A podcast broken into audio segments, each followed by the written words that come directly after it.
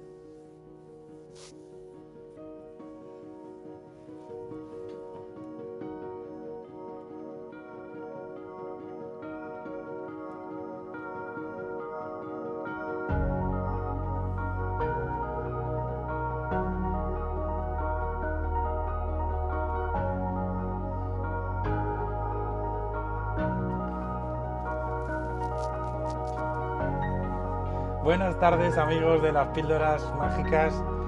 Eh, qué gusto, qué gusto empezar de nuevo eh, una emisión más, además estrenando temporada, no año, este año 2022-2022 y bueno, pues que teníamos yo, al final una semana de vacaciones nos viene bien a todos, pero también teníamos un poco de mono, todos otra vez de estar aquí en familia, eh, juntos, disfrutando, aprendiendo, eh, charlando y demás.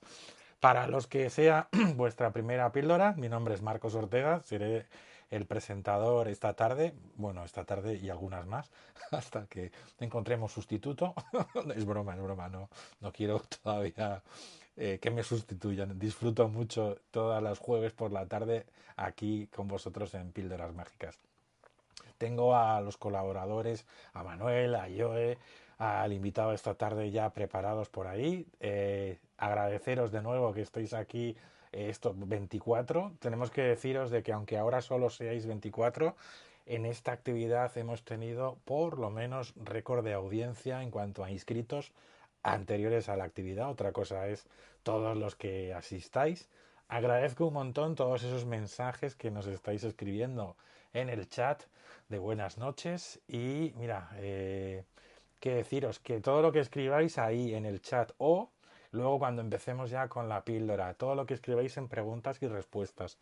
En el momento que sea necesario, eh, lo iré leyendo para que nuestro invitado o nosotros mismos eh, lo podamos interactuar también a través de esta realidad nueva, esta dimensión nueva que nos da Internet.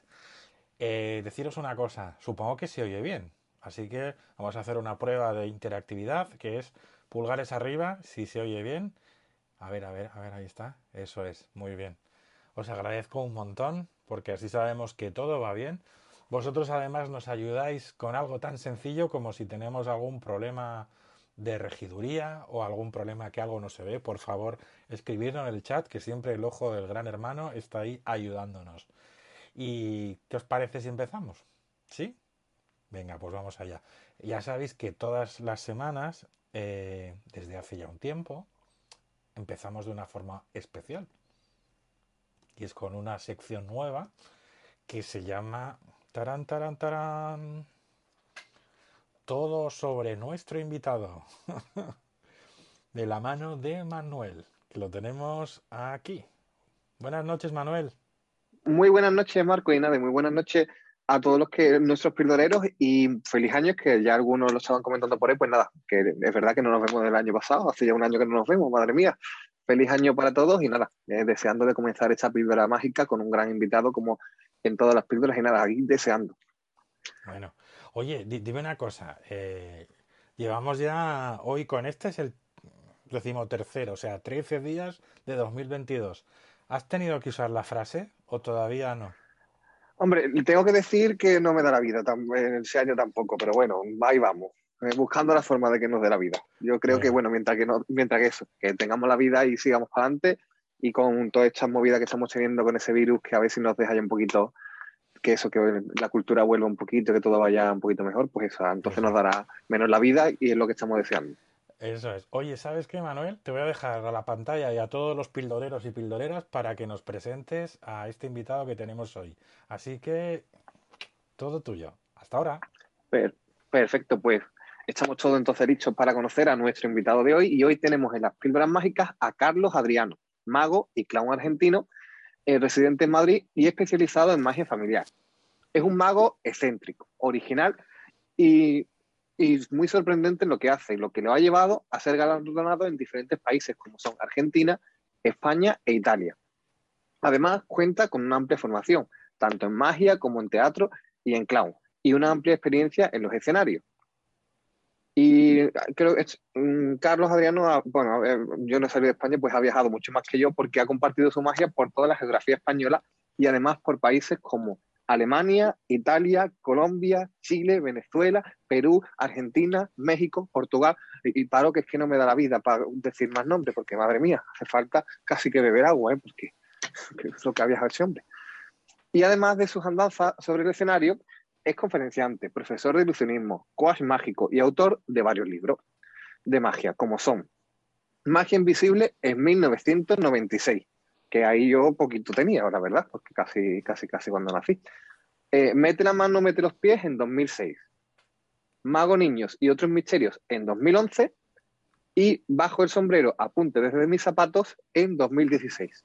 Que también ha escrito, pues, unos, sus cuatro libritos. Bueno, cuatro librazos, porque, madre mía. Y también lo podemos seguir en sus andaduras en redes sociales, tanto eh, lo he estado investigando y tengo por aquí su Instagram, arroba carlosadrianooc, vamos, ponéis Carlos Adriano y os va a salir, por supuesto, porque... Y luego, y luego también lo tenemos en Facebook como Carlos López Adriano, que yo tengo que decir que eso lo, he buscado hace poquito. Y en Instagram sí que lo seguía, pero en Facebook lo acabo de buscar ahora. Y yo creo que eso lo conocemos un poquito más a Carlos Adriano y con muchísimas ganas de conocer todo lo que nos va a contar hoy y deseando de empezar esta píldora. Oye, eh, Manuel, yo creo que no había visto un perfil tan completo desde el año pasado. Fíjate lo que te digo, ¿eh?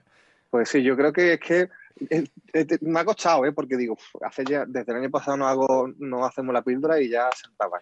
Y te tengo que decir que, mira, está Carlos ya listo. De hecho, está haciendo el último retoque de peluquería. Ahí lo tenemos.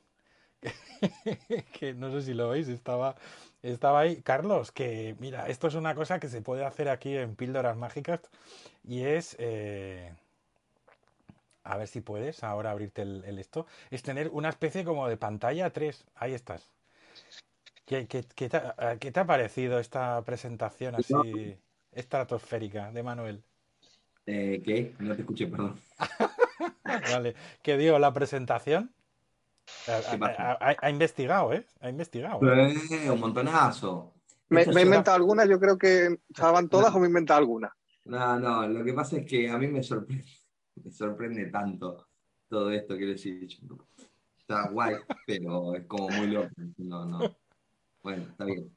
Una cosa que no, no uso Facebook, está, está la, el, el, Facebook ahí, pero debe hacer tranquilamente ocho, ocho años que no entro a Facebook.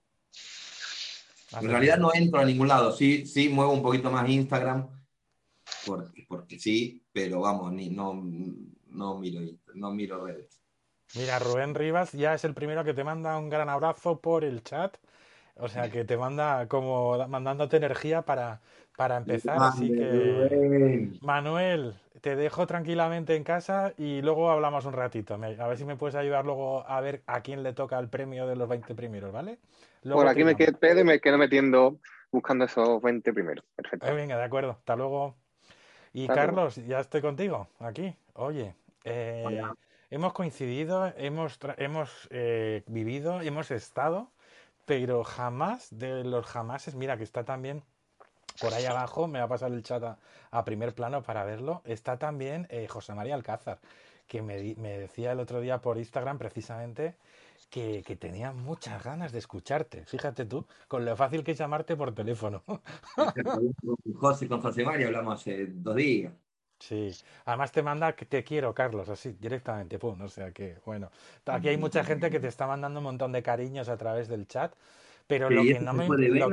¿Eso queda? ¿Lo puedo ver yo en algún momento? queda todo. Ya sabes que lo que haces en Internet, incluido lo que haces en Facebook, aunque no estés hace ocho años, y lo que haces todos los días en Instagram, se queda y se vende. Vale, bueno, ahí, ahí tendría que aprender un poco más. No te preocupes, es que eso es el negocio de, las, de las redes. No me imaginaba nunca que iba a poder estar charlando contigo de este tema. Porque fíjate que podíamos estar hablando de tu visión de la magia infantil, de un montón de cosas así, pero de cartomagia y, de esta reflexión, digamos, eh, a todo esto, tuve la suerte de contar contigo en el campus del Dobla Magia Infantil, donde nos presentaste un poco una charla excepcional sobre el concepto del espectador ausente. ¿Recuerdas? Sí. y, de, y de un poco la pandemia, esta especie de catarsis que te dio en el sentido de que necesito al espectador, no lo necesito, es parte de mí, no es parte de mí, soy yo, es él, quien hace que funcione esto. Pero luego, esta primera reflexión es la que te hace, digamos, y ya entramos directamente en la entrevista, el llegar a esta parte, a lo del tema de la cartomagia. Pues no lo sé, sí y no. A ver, como te comentaba recién ahí, esto me encanta, lo que voy a decir me encanta. Como te decía recién fuera de cámara.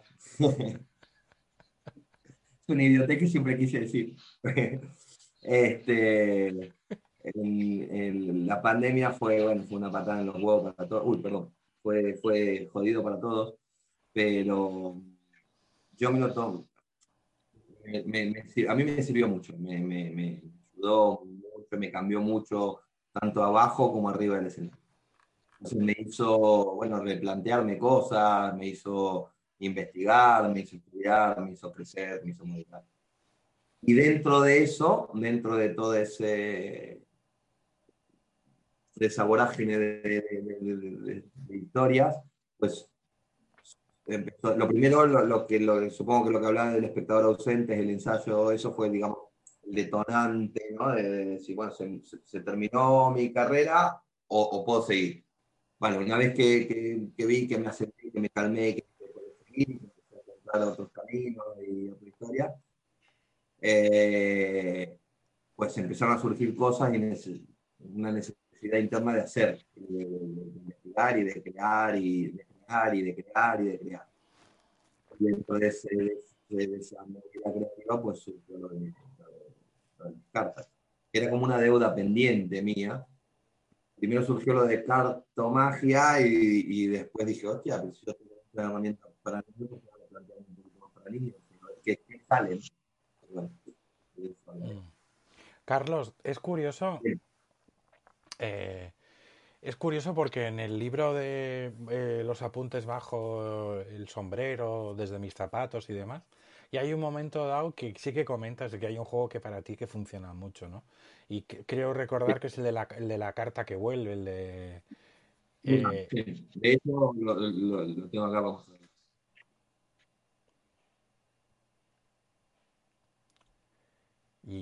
Y, ya, ya, me ya, me acabas de boicotear una pregunta, una de las preguntas ancla que tenía. Me acabas de decir, sí, sí, lo tengo aquí. Y me, me quedaba así, yo como diciendo, no pasa nada. ¿Qué pasó? ¿Qué, pregúntame. No, no, no, que decía que, que, que es el añadir ese juego al libro es parte de la semilla de todo este movimiento tuyo de pensar que quizás se puede llegar a hacer cartomagia y quizás podemos hacer cartomagia. No, no porque, porque no, no, pero sí va, va dentro de mi filosofía. Es decir, yo no cambié demasiado mi filosofía. Eh, lo, que, lo que cambió en realidad fui yo y mis ganas de, hacer y de investigar, ¿no? Eh, pero, pero sigo, sigo pensando lo que pensaba cuando escribí el libro, que fue mucho antes de la pandemia del último libro. Eh, y antes y antes y antes, ¿no? es, Primero hay que entenderme. A ver, primero, primero, primero, primero, primero, primero, primero, primero. Yo no, no me gusta enseñar, quiero decir. Todo lo que cuento, todo lo que hago, todo lo que escribo, lo hago básicamente para mí. Para, para yo aclararme mis ideas, para yo entenderme, para yo poder crecer y poder evolucionar no me gusta dar clase, no me gusta explicar, no me gusta mm, eh, dar cátedra. ¿Por qué? Porque me parece injusto, me parece que no es, que no es como se hacen las cosas, ¿no? Yo lo que, a mí sí me gusta compartir, quiero decir, mm, yo no tengo problema, soy un desastre a nivel negocio, quiero decir, mis libros andan publicando por internet, todo lo que yo hago. De hecho, el otro día me dijeron, hay un video, hay un DVD tuyo dando vuelta, y digo, fantástico, a, ver si me lo consiguen porque yo nunca hice un DVD. Entonces, no tengo ni idea. Yo no, no, no soy buen comerciante ni, ni, me interesa tampoco, ¿no? Entonces, compartir mi, mi, filosofía, fantástico, pero eso no quiere decir que yo enseñe, ¿no? Quiere decir, las cosas se hacen así. Yo soy de la idea de que cualquier persona que se sube en escenario debe tener primero la base para poder subirse, segundo las ganas para querer subirse, y tercero, sus propias reglas para subirse, ¿no? O sea, es fundamental. estamos hablando de arte y como decía Picasso, ¿no? El, bueno, eh, eh, el trabajo del artista es convencer al público de la verdad de su mentira, ¿no? Entonces, sí. mi mentira es una, la tuya será otra y la de todos los que estén mirando acá será otra, ¿no? Entonces, no, no, no me parece que que lo que yo diga tenga algún sentido para alguien más que para mí. Lo que pasa es que eso, eh, Carlos, sí que te comentaba, te lo decía al principio. Eh, me da la sensación de que durante mucho tiempo tú te has estado esforzando en trabajar, en trabajar, en trabajar, sobre todo también en una cosa, en disfrutar, porque cuando se te ve trabajando hay una cosa que sí o sí se ve, que es que se ve que te lo estás pasando como diría José María Alcázar, de puta madre, tío. Y, y, y, eso ha hecho que todo el mundo te tenga un cariño especial, que todo el mundo te adore, que a cualquier sitio que se vaya a hacer algo de infantil o algo en lo que Adriano suponga algo, a Adriano le llaman. Y además, eso no es lo mejor. Eso no es lo mejor, Carlos. Lo mejor es que encima además Adriano dice, sí, sí, voy. claro. Eso es parte de la filosofía que me estás diciendo, de que tú no seas nadie para enseñar, pero sí que puedes ¿eh? compartir, puedes compartir tu experiencia de vida, decir, mira, yo mi vida es así, yo funciono así. Si puedes aprovechar algo. Es que mi, mi, filosofía vital va muy ligada a mi filosofía escénica, ¿no? De, o de trabajo. Eh, la vida es una, loco, y es la que hay, es la que toca, y toca disfrutarla, porque si no, no tiene sentido. No, no, no tiene sentido. Entonces, si me gusta, también eh, digo que no a cosas, ¿eh? Pero digo que no a cosas cuando realmente creo que no voy a disfrutar. Mm. Y, y, soy muy tirado a la, o sea, me tiro mucho a la piscina. Me decís, ¿te apetece hacer esto? Si, si, si no es que por alguna razón es no, porque lo tengo claro que sea no, lo que sea, ¿eh? estoy hablando no solamente de trabajo, de, cualquier cosa, cualquier invitación o cualquier oportunidad que me surge. Si por alguna razón no, te- eh, eh, eh, no tengo claro qué es no, pues siempre sí. Ah, qué bueno, qué bueno. Eso nos lo, lo aprendimos de Bea, de Lo Lamento, de el poder que tiene el no y de lo que disfruta ella en este momento de su vida diciendo que no. Porque Se Eh, me disfruta mucho más que el sí, ¿eh? Pero, pero Sí. tenés que tener muy claro. Sí, sí, no, porque eh, fíjate que cuando le dije, después de charlar con ella y estar con ella en, en, en Fuengirola, eh, me dice, Marcos, que sí, que yo, que sí, lo que tú me digas, hasta el final del mundo contigo, pero que yo en la píldora, yo magia no hago, es que no me gusta hacer magia, y menos por Zoom. Me pasa igual. Te pasa igual, ¿no? Sí. Sí, pero, pero escucha, a ver, te pasa igual, pero, pero yo a ti te he visto hacer eh, alguna charla de como la que vamos a tener, o sea, como la que estamos teniendo hoy, en la que sí que va a haber cartas, que nos vas a contar cosas y demás, o sea que Sí, pero, pero muy informal, quiero decir, no es, o sea, no, de no, hecho, no es che, che, che, che, che, che. no, vale, vale, esa- es, es otro rollo. Sí, charlemos, charlemos y charlamos. Y, che, ¿y me, ¿tenés esto para mostrarme? Claro que sí, te lo muestro, pero de ahí a hacer... eh, De hecho, en medio de la pandemia, cuando todo el mundo hacía shows, yo he hecho un show, no digo que no, hice algunos shows, pero, pero me sentí incómodo, era, un- era más como para decir, bueno, ¿por qué lo hacía? Porque no había otra. Sí, bueno, eh, lo digamos lo- por la plata y punto, ya está, ¿no? Y punto, ya está. Sí, muchas veces ni siquiera por la plata, porque no había plata, pero hacía como siempre, hacía más el idiota que magia en realidad, ¿no? O sea, intentaba divertirme con algo que no me apetece, que no me apetecía, Sí. que, que, ¿no? Tener un Oye. Y, y, y, y mira, mira lo que tengo en la mano, Sí, una cartita. ajá. Ahora que como estoy pinchado yo, Yo también. Una eso es. Dime una cosa, cuando las eh, te vuelves a, ¿te has vuelto a enamorar de ellas? No, nunca, nunca, nunca estuve enamorado ni, ni, ni desenamorado. Vale, entonces, ¿qué relación tienes con ellas? No era una negación con las cartas, era una negación con, conmigo mismo. No, no, no negación, no, no, he dicho relación, relación. Ah, ¿Qué relación? Ah, vale. Mira, mi, mi relación es, eh, es fácil. Sí, sí. Espera, Ca- Carlos, dice Sergio, Marcos, solo veo a Adriano, no te veo a ti, tranquilos. Es que eh, algún compañero o amigo pildorero que está en el móvil nos ha pedido que pinchemos a Carlos. Eh, no os preocupéis si no me veis. Cuando sea necesario que se me vea, ya me pondré en doble pantalla. Gracias, Sergio, Ponte por avisarnos. yo. Sí, sí, pero bueno, ya sabes, aquí todo el mundo intenta ayudar avisándonos de cuál sea algún problemilla. Como tú ya me Bueno. ves, tenemos ya ahí el feedback y ya está. Te estaba diciendo, no, no era que le estuvieses manía, sin- sino que digamos que cómo es eh, que de alguna manera vuelves a coger las cartas y vuelves a, a tener esta relación con ellas. ¿Cómo es eso? no vuelvo a ningún lado. No, no, Ah, que no. no es que vuelvo porque nunca estuve ni nunca me fui. Vamos a Vale. ver, yo, yo- empecé a hacer magia de muy crío, desde muy chiquito, 11 años, uno así.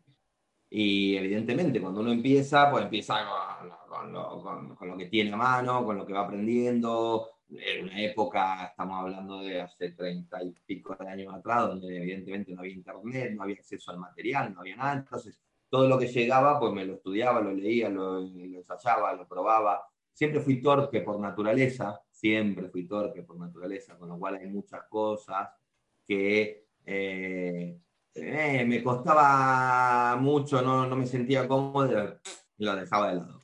Sí. Eso, muchas de esas cosas sucedían con la técnica cartomágica. Además, yo vengo de, de Argentina, de un lugar donde, donde hay mucha tradición escénica, o sea, de escenario, ¿no? Yo me subí por primera vez a un escenario, además lo tengo grabadísimo y fue como, como que me explotó la cabeza, a un escenario de, eh, como, como un palacio de deportes, de, de- donde habría, no sé, quiero exagerar, a lo mejor había mil personas, sí, una fiesta, que no era para mí, ¿eh? O sea, yo era un invitado de un, era como un día del niño, creo que era, una cosa así, y me explotó la cabeza. Dije, yo, este, este es mi, mi lugar, ¿no? Entonces, toda mi vida siempre he trabajado para el escenario y he empezado, al principio todo lo que venía era una esponja y absorbía todo, pero después empecé a, a discriminar un poco más y me fui quedando más con la escena que con la... eh, Escena no solamente escenario, también, también salón, por ejemplo, que se llama Parlo, ¿no? El salón. pero no la mesa. Por ejemplo, esto de estar sentado en una mesa, yo no lo hice nunca, de hecho no lo puedo hacer. cuando hago cartomagia, ahora en, las últimas sesiones que he estado haciendo, yo las hago de pie. Y todo tiene un porqué, porque va con mi forma, ¿no? con mi filosofía. Yo trabajo mucho la gestión, la, la, corporalidad, la gestualidad. Entonces, todo eso influye a que atrás de una mesa me siento, no, no, no puedo expresar lo que soy. ¿no? Eso por un lado. Por otro lado, mi filosofía de trabajo, no sé si alguien ha leído alguna de las mierdas que he escrito por ahí, eh, siempre va... Pregunto, si quieres pregunto. ¿Quieres que pregunte a ver quién ha leído algún libro tuyo?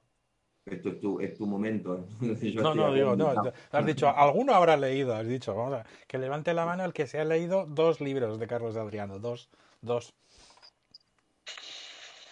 Todo. Bueno, persona, estoy viendo amigos, estoy viendo a Alex, eh, Rubén, José Mari, Iván. Bueno, que, que, sepas que solo han levantado 13, el resto no los han leído.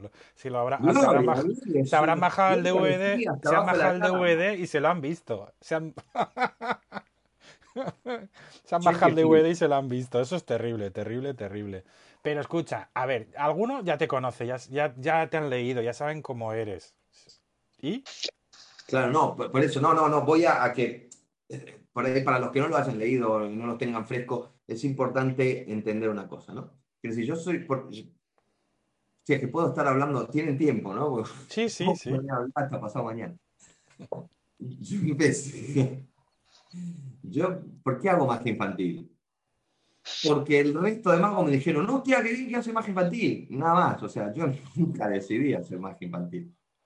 Me explico, no es algo que a mí ni me interesa llevar una bandera de la magia infantil, ni me, me siento súper cómodo trabajando con niños, pero, pero nada más.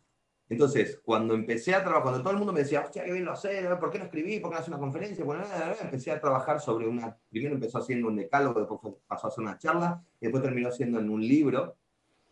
Lo que hacía era, era analizarme a mí, ¿no? Para, para, ver, para entenderme por qué hacía las cosas que hacía. Y lo primero que hice fue, cuando, cuando, escribo, por eso te digo, me sirve a mí más que al resto, me sirve a mí para entenderme. Me analizaba, y lo ponía negro sobre, blanco y, y en mi cabeza, ahí, ah, hostia, mira cómo, por dónde venían los tiros. ¿no? Entonces, una de las, de, lo primero, de lo primero que yo entiendo eh, que yo necesitaba para, para saber de qué iba la magia infantil era entender qué era la magia infantil. Para mí, desde mi punto de vista. ¿no? Y entonces eh, lo sigo manteniendo a rajatabla y creo que es exactamente así. Entendí, esto lo vas escuchando, me lo ha hecho un montón de conferencias, seguramente vos, Marco, me lo has escuchado, estás escuchando los libros y todo.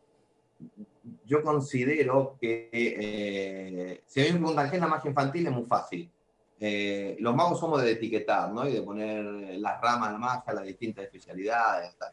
Entonces, si nos fijamos y planteamos las especialidades, las ramas de la magia, vemos que todas se agrupan entre sí mm, mm, teniendo en cuenta tres condiciones básicas.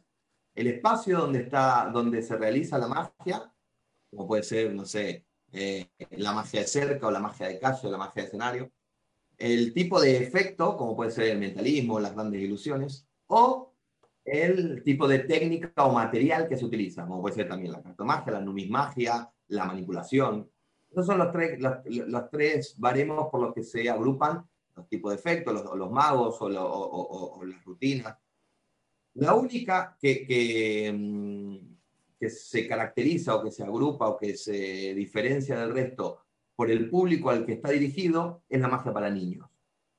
¿Qué significa esto para mí? Para mí significa algo muy sencillo, que, da igual el tipo de técnica que utilicemos o el, o elemento que utilicemos, el espacio donde lo realicemos y, eh, el material. Y el material, el material. que utilicemos. Exactamente igual. Siempre y cuando esa magia que hagamos sea fundamental, entendible para, los niños. Porque eh, tenemos que tener en cuenta que los niños no son imbéciles, pero son, son críos. Tienen poca experiencia, tienen poca, poco conocimiento eh, de, de, las leyes de la física, del comportamiento humano, de, un montón de cosas. del cerebro, de todo, sí, sí. De todo, de todo, vamos. De todo. La segunda, o sea, primero que sea, que sea entendible. La segunda, que sea mágico, sea sorprendente, que sea mágico. si no, no tiene sentido.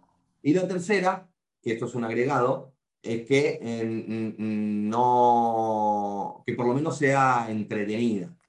Ya no te digo divertida, que por lo menos sea entretenida. entretenido divertido, ¿no? Sí, porque es muy difícil engancharlo, ¿no? O sea, si no es entretenida divertida, lo más fácil es que dure poquito. Iba a decir lo que un pedo en un canasto, pero no lo voy a decir porque queda mal. No, pero aquí tranquilo que como no tenemos eh, problemas por censura, aquí puedes decir un pedo, grande en un, un pedo grande en un canasto pequeño, ya está. Y entonces, partiendo de esa base, de esa, de esa forma de yo pensar, se me está cayendo el móvil un poco ahí, pero partiendo de esa base, yo entiendo que me da exactamente igual si voy a trabajar con, una varita mágica, con unos pañuelos, con unas cuerdas, con, con, uno, con una zigzag o con una baraja para niños. Me da exactamente igual, exactamente igual. De hecho, una baraja tiene un, valor agregado que no, puede, que no tiene un zapato, por ejemplo, que de hecho hago números con zapatos, que es eh, el inconsciente colectivo, ¿no? O sea, es, un icono, la varita, la chistera, la paloma, la baraja, el conejo y alguna otra cosa más, son iconos de, la magia, pero, pero iconos globales, que todo el mundo, un nene con, con cinco años, sabe que esos son iconos mágicos, ¿no? Entonces, si soy mago, si me presento como mago, pues, ¿qué problema tengo de trabajar con una baraja? Ninguno ahí nos surge un problema. ¿Y cuál es el problema? El problema es que un niño no, como decíamos, no tiene conocimiento de un montón de cosas, pues la baraja francesa no la conocen mucho. En Estados Unidos sí la conocen, porque no tienen baraja española. Pero acá en España no, un nene te puede jugar la escoba del 15, pero y en Argentina menos. Este, de hecho, cuando yo empecé, no era muy difícil conseguir una baraja. Era difícil conseguir una baraja francesa en Argentina, para mí. Se conseguía, pero eran caras, no. que la primera vez que tuve una bicycle, estaba en una estantería y arriba no la tocaba, la tocaba solo para hacer alguna vez algo. El, el domingo, ¿no? La, baraja el domingo. Claro, no, era imposible. Con lo cual, ¿qué, ¿puedo hacer magia con carta para niños? Por supuestísimo. Ahora, seleccionar los juegos o la rutina o las presentaciones que sean eh, eh, entendibles que sean sorprendentes y que sean divertidas. Ya está, se acabó. Es lo, mismo, que con una gran ilusión. ¿Puedo hacer grandes ilusiones? De hecho, yo hice grandes ilusiones en, un crucero. Lo que pasa es que a mí no me gustan, no, no, no me atraen a mí. Pero básicamente es por eso. Nunca me fui ni nunca vine. Yo he hecho un montón de veces magia con carta para niños, he hecho millones de veces magia con carta para adultos. Otra cosa es que haga una sesión de cerca y que haga técnica con el dedo meñique del pie, levantan eso, lo hago, lo hago solamente de vez en cuando. de vez en cuando y para tu gusto personal, ya está. Así es. Oye, entendible, sorprendente, entretenida, divertida. ¿Qué, ¿Qué, joyas has? Dice Magic Bernie Mimi, pregunta qué grandes ilusiones hiciste. Esa, si quieres, si, si yo estuve en el año 2005. Eh, yo, un sueño mío. hay que tener en cuenta una cosa. Yo vengo de, de, de, de Rosario, Argentina, del culo del mundo. Hoy está todo conectado, pero hace 30 y pico de años atrás estábamos muy lejos de todo. Estoy a 300 kilómetros de Buenos Aires y de hecho todo lo que, si sucedía algo mágico, sucedía en Buenos Aires, no en Rosario. Con lo cual yo ya estaba lejos no, no, llegaban a Argentina, pero si llegaban, llegaba a Buenos Aires. Entonces era imposible decidir nada, ¿no? Eh, no me lo vas a creer, pero me perdí, no me acuerdo a qué me preguntaste. las grandes, las, que como estabas en ah, Rosario, estabas diciendo las grandes ilusiones. Mi gran sueño siempre, de toda la vida, era como, cuando leía una mágica, una así, era ser el mago de, de, un crucero tiene que ser tiene que ser espectacular. Y yo me vine acá, vine en España, este año cumplo 20 años viviendo en España, llegué en el 2002.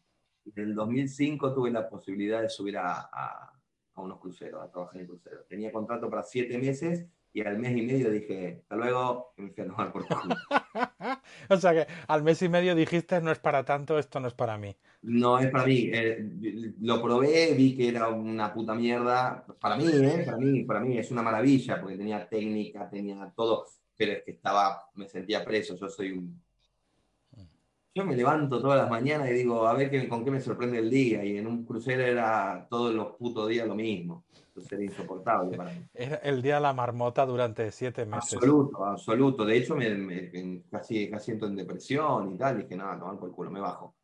No, pero na- no, me bajo, no quiero saber más nada de esto. Y ahí en el crucero me, me hincaron a hacer un número de grandes ilusiones que hacía que había alguna zigzag. eh. De hecho, puedo contar, puedo contar una anécdota que a mí me encanta. Nadie me vio, muy poquita gente me vio hacer algo porque está grabado eso en algún lado, en algún VHS. Pero muy poquita, tres, cuatro amigos me vieron nada más hacer, eh, hacer una rutina muy básica, muy yo no, no, no soy bueno haciendo grandes ilusiones. Y la primera vez que, que iba a ser, la primera vez que presento la, la rutina, hago, se mete la chica, una bailarina del barco y tal, después del minuto, digamos, el cierre del número, ¿no? De, de, de mi acto. De 40 minutos, del cierre. Mete la chica, me pasan las, las cuchillas, meto cuchillas, no sé qué, la vuelta. Tenía dos asistentes, hacían todo, yo no hacía absolutamente nada más que cerrar y abrir las puertitas y, y eso, o la, chica que se metía hacía todo y los, los parteneros movían, que era toda gente del barco, ¿no? Bailarines y bueno. Este, entonces, me- meto la, las cuchillas, dan la vuelta, movemos en la parte del medio, hostia, qué maravilla, cerramos, que yo cierro y yo me doy vuelta y voy muy decidido y hago taca, taca, y empiezo a abrir las puertitas y el asistente al lado decía, así, no, cuchilla, la cuchilla, las cuchillas. No había sacado las cuchillas, yo estaba por abrir la puerta y estaba la cuchilla metida todavía. Y ¡Uy, qué boludo! Dije, y estaba el micrófono abierto, la gente se descojonaba de risa, no entendía por qué, pero yo me tenté en el escenario en el primer show, o sea que ya verás que, mi paso por las grandes ilusiones fue corto pero intenso. Pero muy, pero muy intenso. Muy buena anécdota, Carlos. Oye, ano- tengo anotado en el cuaderno, en ese cuaderno donde eh, de vez en cuando eh, me, digamos que ahora sí que me voy a poner un momentito. Eh, aquí en mi cuaderno, que es este, que es donde voy escribiendo mis notitas. No sé si lo acerco se ve que son los un poco resumen de, de las cosas que nos vais regalando los que paséis Tío, como invitados en las píldoras folios sueltos, arrancados Sí. de un... de, de mi cuaderno. Bueno, no te preocupes. Eh, te decía, tengo entendible, sorprendente y divertido. Dime una cosa. eh, ¿qué recomendaciones de tu experiencia, de tu desempeño, nos puedes dar para encontrar ese tipo de juegos? Ponnos algún ejemplo, por favor. Es que volvemos a lo mismo. Ay, ay, ay, que se me cae la estructura que tengo montada. Perdón, esto es un desastre. Perdón, chicos. Este, Es, todo el mundo sabe que la tecnología y tú os lleváis fatal, o sea que... como el culo. Muy mal, muy mal. Me gusta tocar a la gente. Este, me gusta la cercanía. Escúchame, no.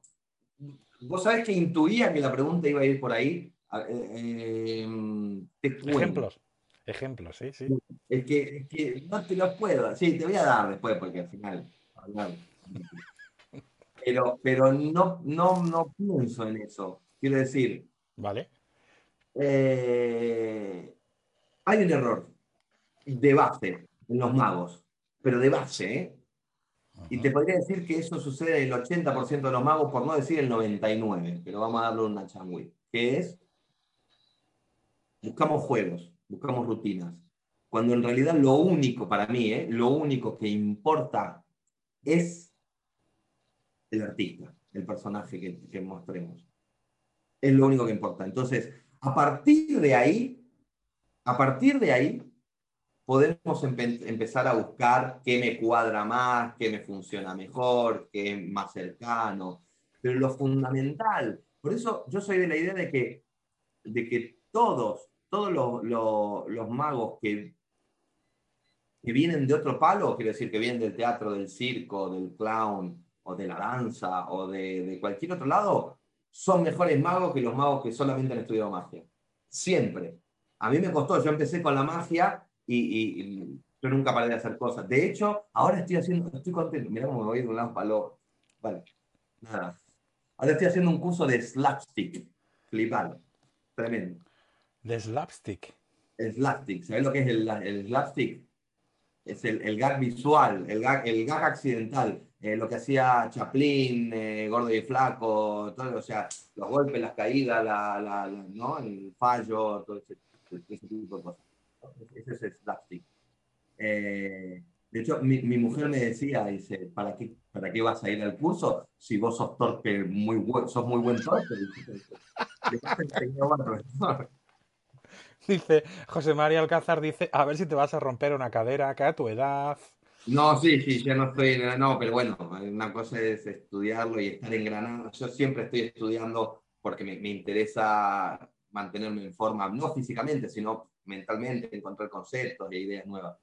Entonces, ¿por qué te digo esto? Siempre he estado estudiando, entonces yo, lo primero que hice, lo primero, lo primero, lo primero que hice después de, cuando empecé con la magia, lo primero que hice fue teatro. Eh, de ahí derivó, hice, hice mimo, hice clown, hice expresión, expresión por- corporal, hice danza, aunque sea para saber que soy un desastre bailando, pero, pero por lo menos lo hice, ¿no? Y sé, sé los- las, las posturas básicas de danza y, bueno, eh, eh, he, hecho- he estudiado todo, bueno, eh, y- y clown, he estudiado con infinidad de profesores, a muchos que admiro muchísimo, ¿no? Eh, entonces, eso a mí me vino después, ¿no? De la magia. Pero me di cuenta que era al revés, que la magia, la magia tiene que estar detrás de, de quién soy, de, De quién soy eres. con mis habilidades, con mi personalidad, con mi morfología, con mi todo, ¿no? O sea, está detrás.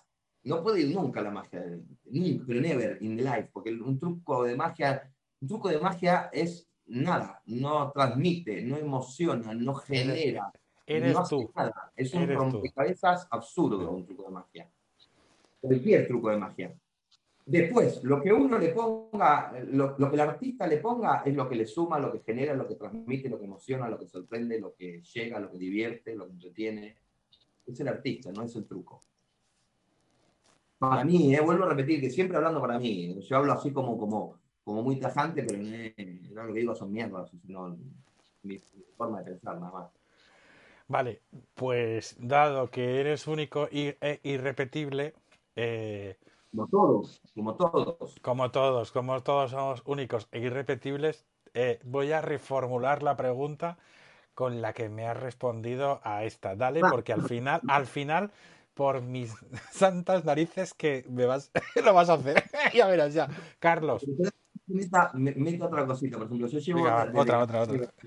desde que abrió la universidad en, en el Escorial, la Universidad de Ilusionismo, bueno, el, curso, el- no sé cómo mierda se llama, este, yo doy clases ahí en, en todos los cursos con magia para niños. Pero puede decir si hay alguien que haya estado en, la, en, en- el. que haya ido a la universidad y haya tomado clase conmigo, lo puede decir. Nunca, creo que son siete u ocho años ya que llevamos. Nunca, mira que son clases de cuatro horas, ¿eh? Nunca enseñé un truco. Nunca. ya, pero ya lo sé, pero que, que, quiero decir que eres la persona que podía estar hablando, como has dicho, hace 30 minutos, hasta mañana o hasta pasado, y estaríamos todos diciendo, oh, como diciendo, oh, porque también tienes ese don, el don de la palabra, que, que- tú también lo sabes. Por ser argentino, creo. Igual también puede ser por eso, pero igual también es una habilidad social que has ido desarrollando. Quiero decir, teniendo en cuenta que el artista es lo primero y no el truco, y teniendo en cuenta que lo que importa es que sea entendible Sí, para ellos, sí. pero también disfrutable para ti, sorprendente y emocionante y divertido, Sí. ¿De qué estamos hablando? Por ejemplo. ¿De qué tipo de trucos? Sí, eso es. Vale. Básicamente trucos que, no se, que, que- que sean muy sencillos de seguir. Por Eh. ejemplo, por ejemplo, el- la, asamblea de ases, por ejemplo. Si lo querés hacer y te cuadra, yo creo que sí. Sí, por- Yo no lo haría. A mí me, Tú no lo de hecho, harías. me parece un truco, a mí me aburre. A ti te lo abu- dije 300 Vale. millones de veces, ¿no? Pero... Sí. Ese truco a ti te aburre. ¿Qué trucos a ti Claro, no te aburren? eso es otra Dime. cosa, ¿eh? Me tiene que divertir a mí para, para poder Ya, divertir. ya, Vos dale, lo dale, hablábamos antes y me dale. decías, Sí, si sí, sí. estuviera en escenario y te- se ve que te divertís, sí, porque me gusta lo que hago. Es decir, Claro, cuando uno está haciendo claro. algo que no se divierte, no puede transmitir este, entretenimiento. Una cosa es que a mí me guste verlo, ¿no? Quiero decir, yo veo a un artista haciendo cartomagia, tengo grandes amigos, grandísimos amigos, gente maravillosa a la que admiro que se dedican a la cartomagia y que me rompen la cabeza, me quedaría horas mirándolo, pero después, yo hacerlo, digo que no. ¿Me entendés? Entonces, una asamblea, eh, a lo mejor le encuentro una vuelta, sí, pero vamos, no me pondría. No sería mi primera opción. Vale, vale. Venga, pues entonces. Mira, con cartas, no, sí, no, ¿cuántas- no, aquí- aquí-? Eh, tres. Venga, va. Tres, Tres. vale. Partiendo una, por ejemplo, yo haría, yo haría una rota recompuesta, por ejemplo, que es muy visual. Podría ser, no te estoy diciendo, ¿eh? podría ser. Uy, mira, Podría mira, ser- mira. Aquí Andy González, que parece que duerme Está contigo. Andy. Está Andy, está Andy. Andy sí, Andy sí. es uno de mis primeros amigos en España. Sí, pues mira, dice Andy que parece que duerme contigo. A Carlos le va más bien los juegos visuales y con aparente fallo, donde el recorrido sea mucho más interesante y sin que perjudique al final. Dice que lo conoce muy bien. Así que Sí. creo que te ha dado ahí donde duele, ¿no? Sí, no, no, no, es, es que es así. Con cariño, Pero con cariño, hay- digo, digo. ¿Podés leer la última parte? Sin que le perjudique el final. Ahí está equivocado. Me suda la polla si le perjudica al final. Vale, Andy, regalito de para ti. Eso es para ti. No te conoces tan bien. Ay, se está riendo un montón. O sea que. Ay, ay, ay. De verdad, ¿eh? No me, no, no le- Por ejemplo, no- una no carta rota y es- recompuesta. La magia no es algo santo, ¿no? Algo santificado, algo ahí intocable. La magia me importa lo mismo que los zapatos, los calcetines. Mm. Me gusta a mí como aficionado, soy un gran amateur, un gran jovista de la magia, pero es simplemente una herramienta para mi, para mi trabajo. Para tu, para trabajo. tu trabajo, correcto. Correcto. Vale. Una, una rota y recompuesta. Soy, perdóname, soy mucho mejor aficionado, mucho mejor jovista de magia que, que mago profesional. Muchísimo mejor. Vale. Vale. Eh, ah, dice Álvaro González que a él le encanta el trilero infantil. También lo tengo acá, vamos a mostrarlo. Y Álvaro también dice que a él también le gusta ver, pero algunas cosas, dice, Álvaro dice que lo sabía, o sea que no te conoce un poco. Este, por ejemplo, eh, más cosas. Mm, mm, telequinesis con carta, ¿no? Eh, hacer una, carta que sube o, la Homing Card, una carta que vuelve, ¿no? Cosas así que son, que son visuales, que no necesitas saber los valores, que no necesitas saber los palos. Eh, cualquier cosa de, de, de, de un, un, un Cana Cross, por ejemplo, ¿no? Que es, se utilizan comunidades de cuenta las cartas. O sea, ahí tenés, o sea, no te doy truco, te doy idea, lo que yo usaría, ¿no? Por, por el lado sí, sí. donde yo voy, ¿no? De hecho, de hecho, por ejemplo, sí, permiso, ¿eh? Que agarro un, un- un cacho de. Dice Andy, dice, aclara y dice, para que veas que te conoce, dice, lo del final lo dije por dejarte bien, pero lo saqué lo de que le sudaba un huevo. o sea que sí que lo había puesto. ay, ay, ay, ahí estás.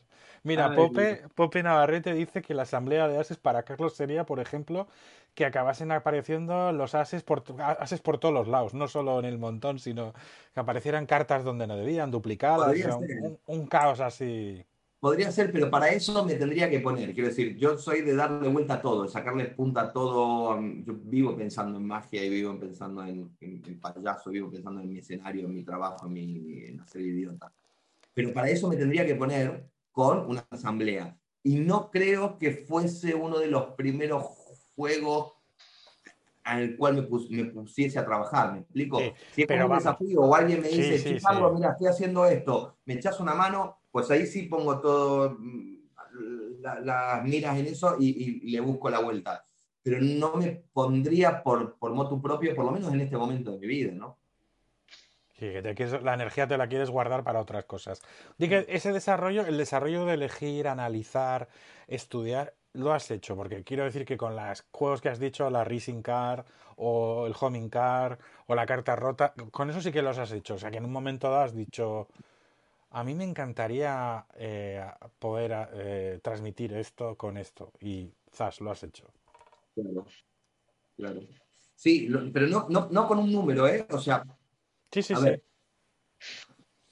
eh, digamos, eh, cuando, cua- cua- to- todo esto que viene de la cartomagia para niños, que en realidad es algo que llevo haciendo mucho tiempo, lo que pasa es que no lo había planteado como algo específico, eh, surge, viene después de que por, por, por una, no sé, porro mal fumado, me- de, de repente tuve ganas de hacer una sesión de cartomagia. ¿Sí? Y tengo la enormísima fortuna, como antes, de, conocer un montón de gente y de gente que son una fucking bestia en, la cartomagia, los cuales le dije mi inquietud, digo, che, y todos me dijeron, pues cuenta conmigo, venga, tira para adelante, te doy idea. Hablé con varios, Dani, Roberto Mancilla, eh, Pepe Rojo, un montón, un montón de gente, a todos les mandé mensajes, amigos y tal, y digo, che, mira, tengo esto, tengo ganas de hacer esto, ah, va, mira por acá, tira por esto, léete esto, tal, Eh, Fran, Fran me cambió la vida, Fran, ¿qué?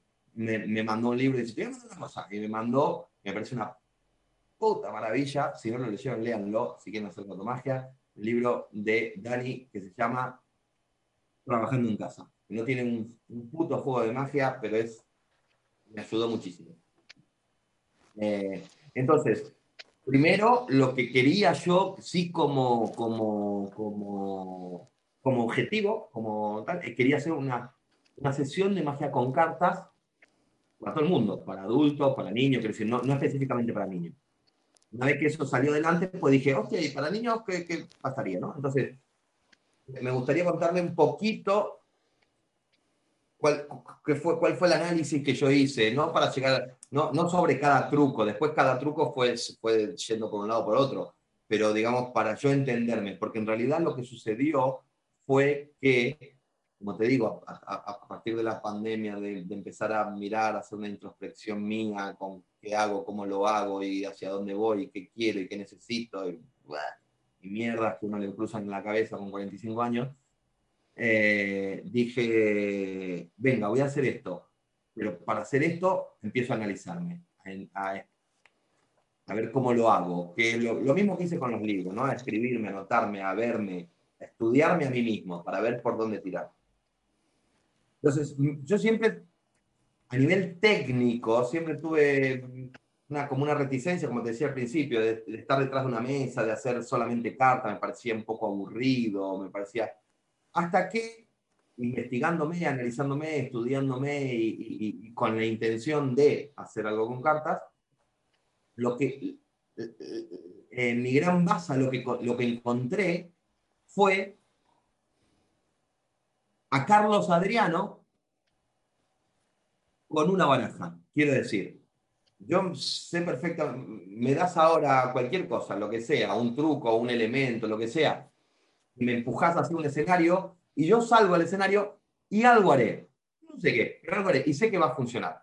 O por lo menos intentaré que funcione y sé que alguna chispa saldrá, alguna cosita va a funcionar porque me conozco a mí, ¿no? O sea, sé, sé por dónde puedo tirar, tengo muchísimos años de tabla, de, de escenario y sé que puede funcionar y que no.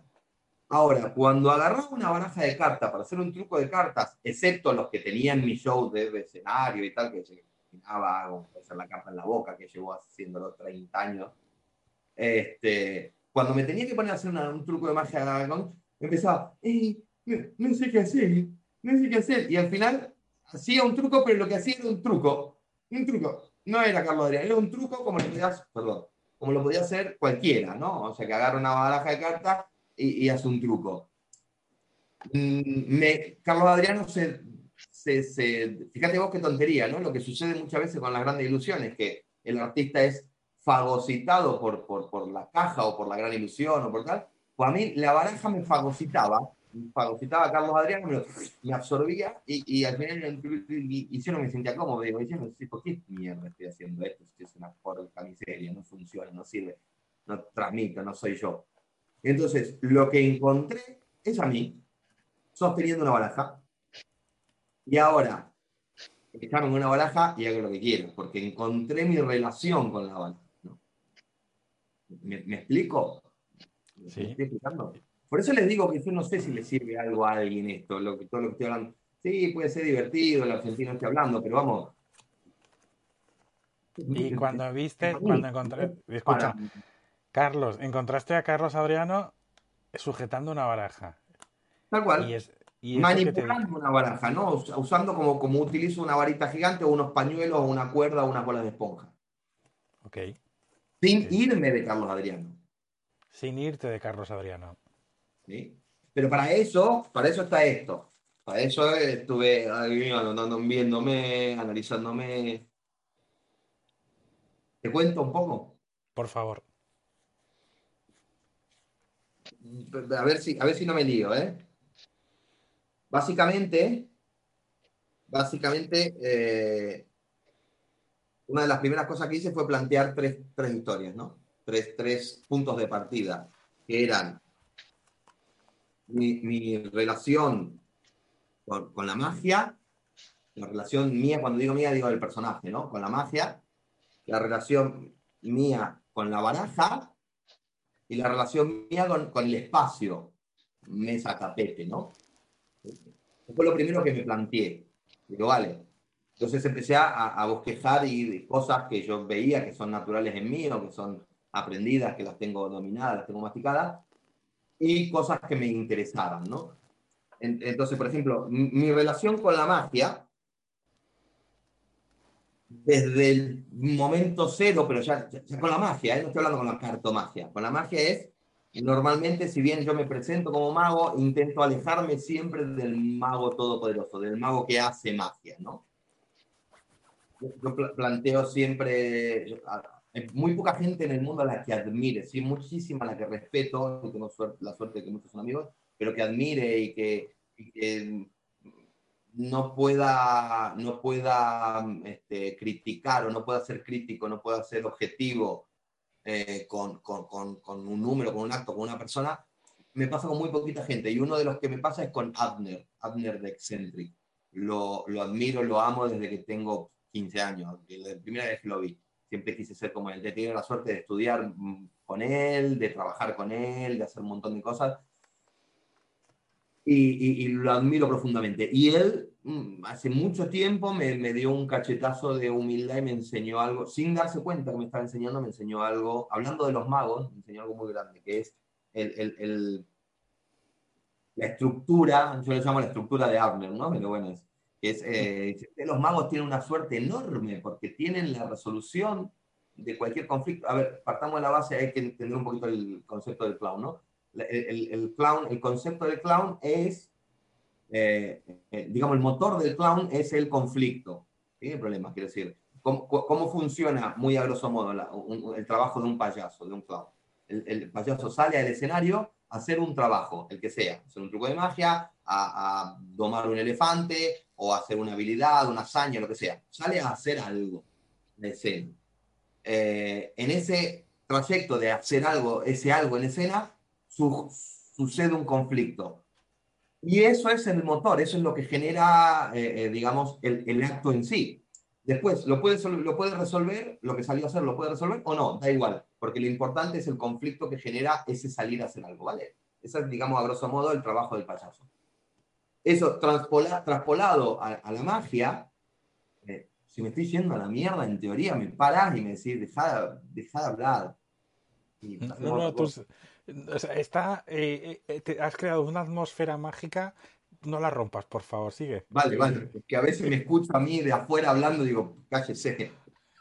Este, señor, cállese y váyase. Eh, entonces, la, la, traspolado eso a la magia, vendría a ser algo así como: Yo, Carlos Adriano, voy a salir a escena a hacer un trabajo. ¿Mi trabajo cuál es? La magia ¿Por qué? Porque me vendo como mago. Salgo a escena a hacer magia. Un truco o un espectáculo, da igual, lo que sea. Salgo a escena a hacer magia.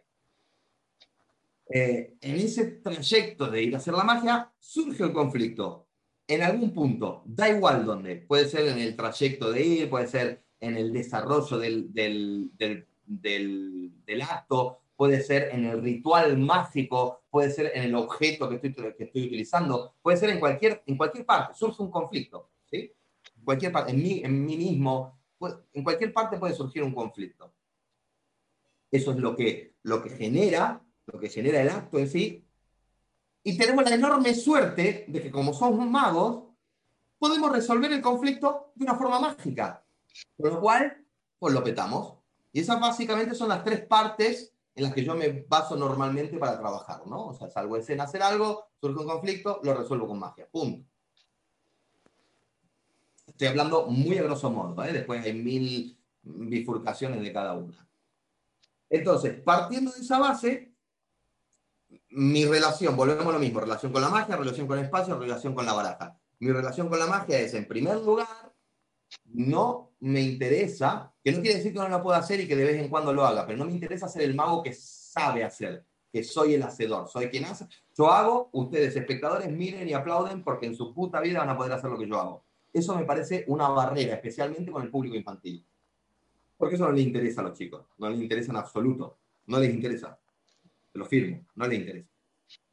Eh, entonces, vale, ya sé que ese es mi punto de partida. ¿Y cuál es mi relación? Y mil, puede ser que la magia se revele, puede ser que me asuste porque no va a salir, puede ser que me distraiga, puede ser que mm, la magia en lugar de hacerla yo la haga, el público, puedo, este, puedo cometer un error, puedo equivocarme, puedo enojarme, puedo estar a disgusto con lo que estoy haciendo, puedo estar, en problemas, puede haber un conflicto muy grande, puedo, mm, mm, mm, eh, no tengo idea por qué sale, pero si sale, me sorprende a mí mismo que salga, eh, aunque sepa cómo lo hago, ¿no? Intento demostrar habilidad, eh, una habilidad que en realidad no tengo.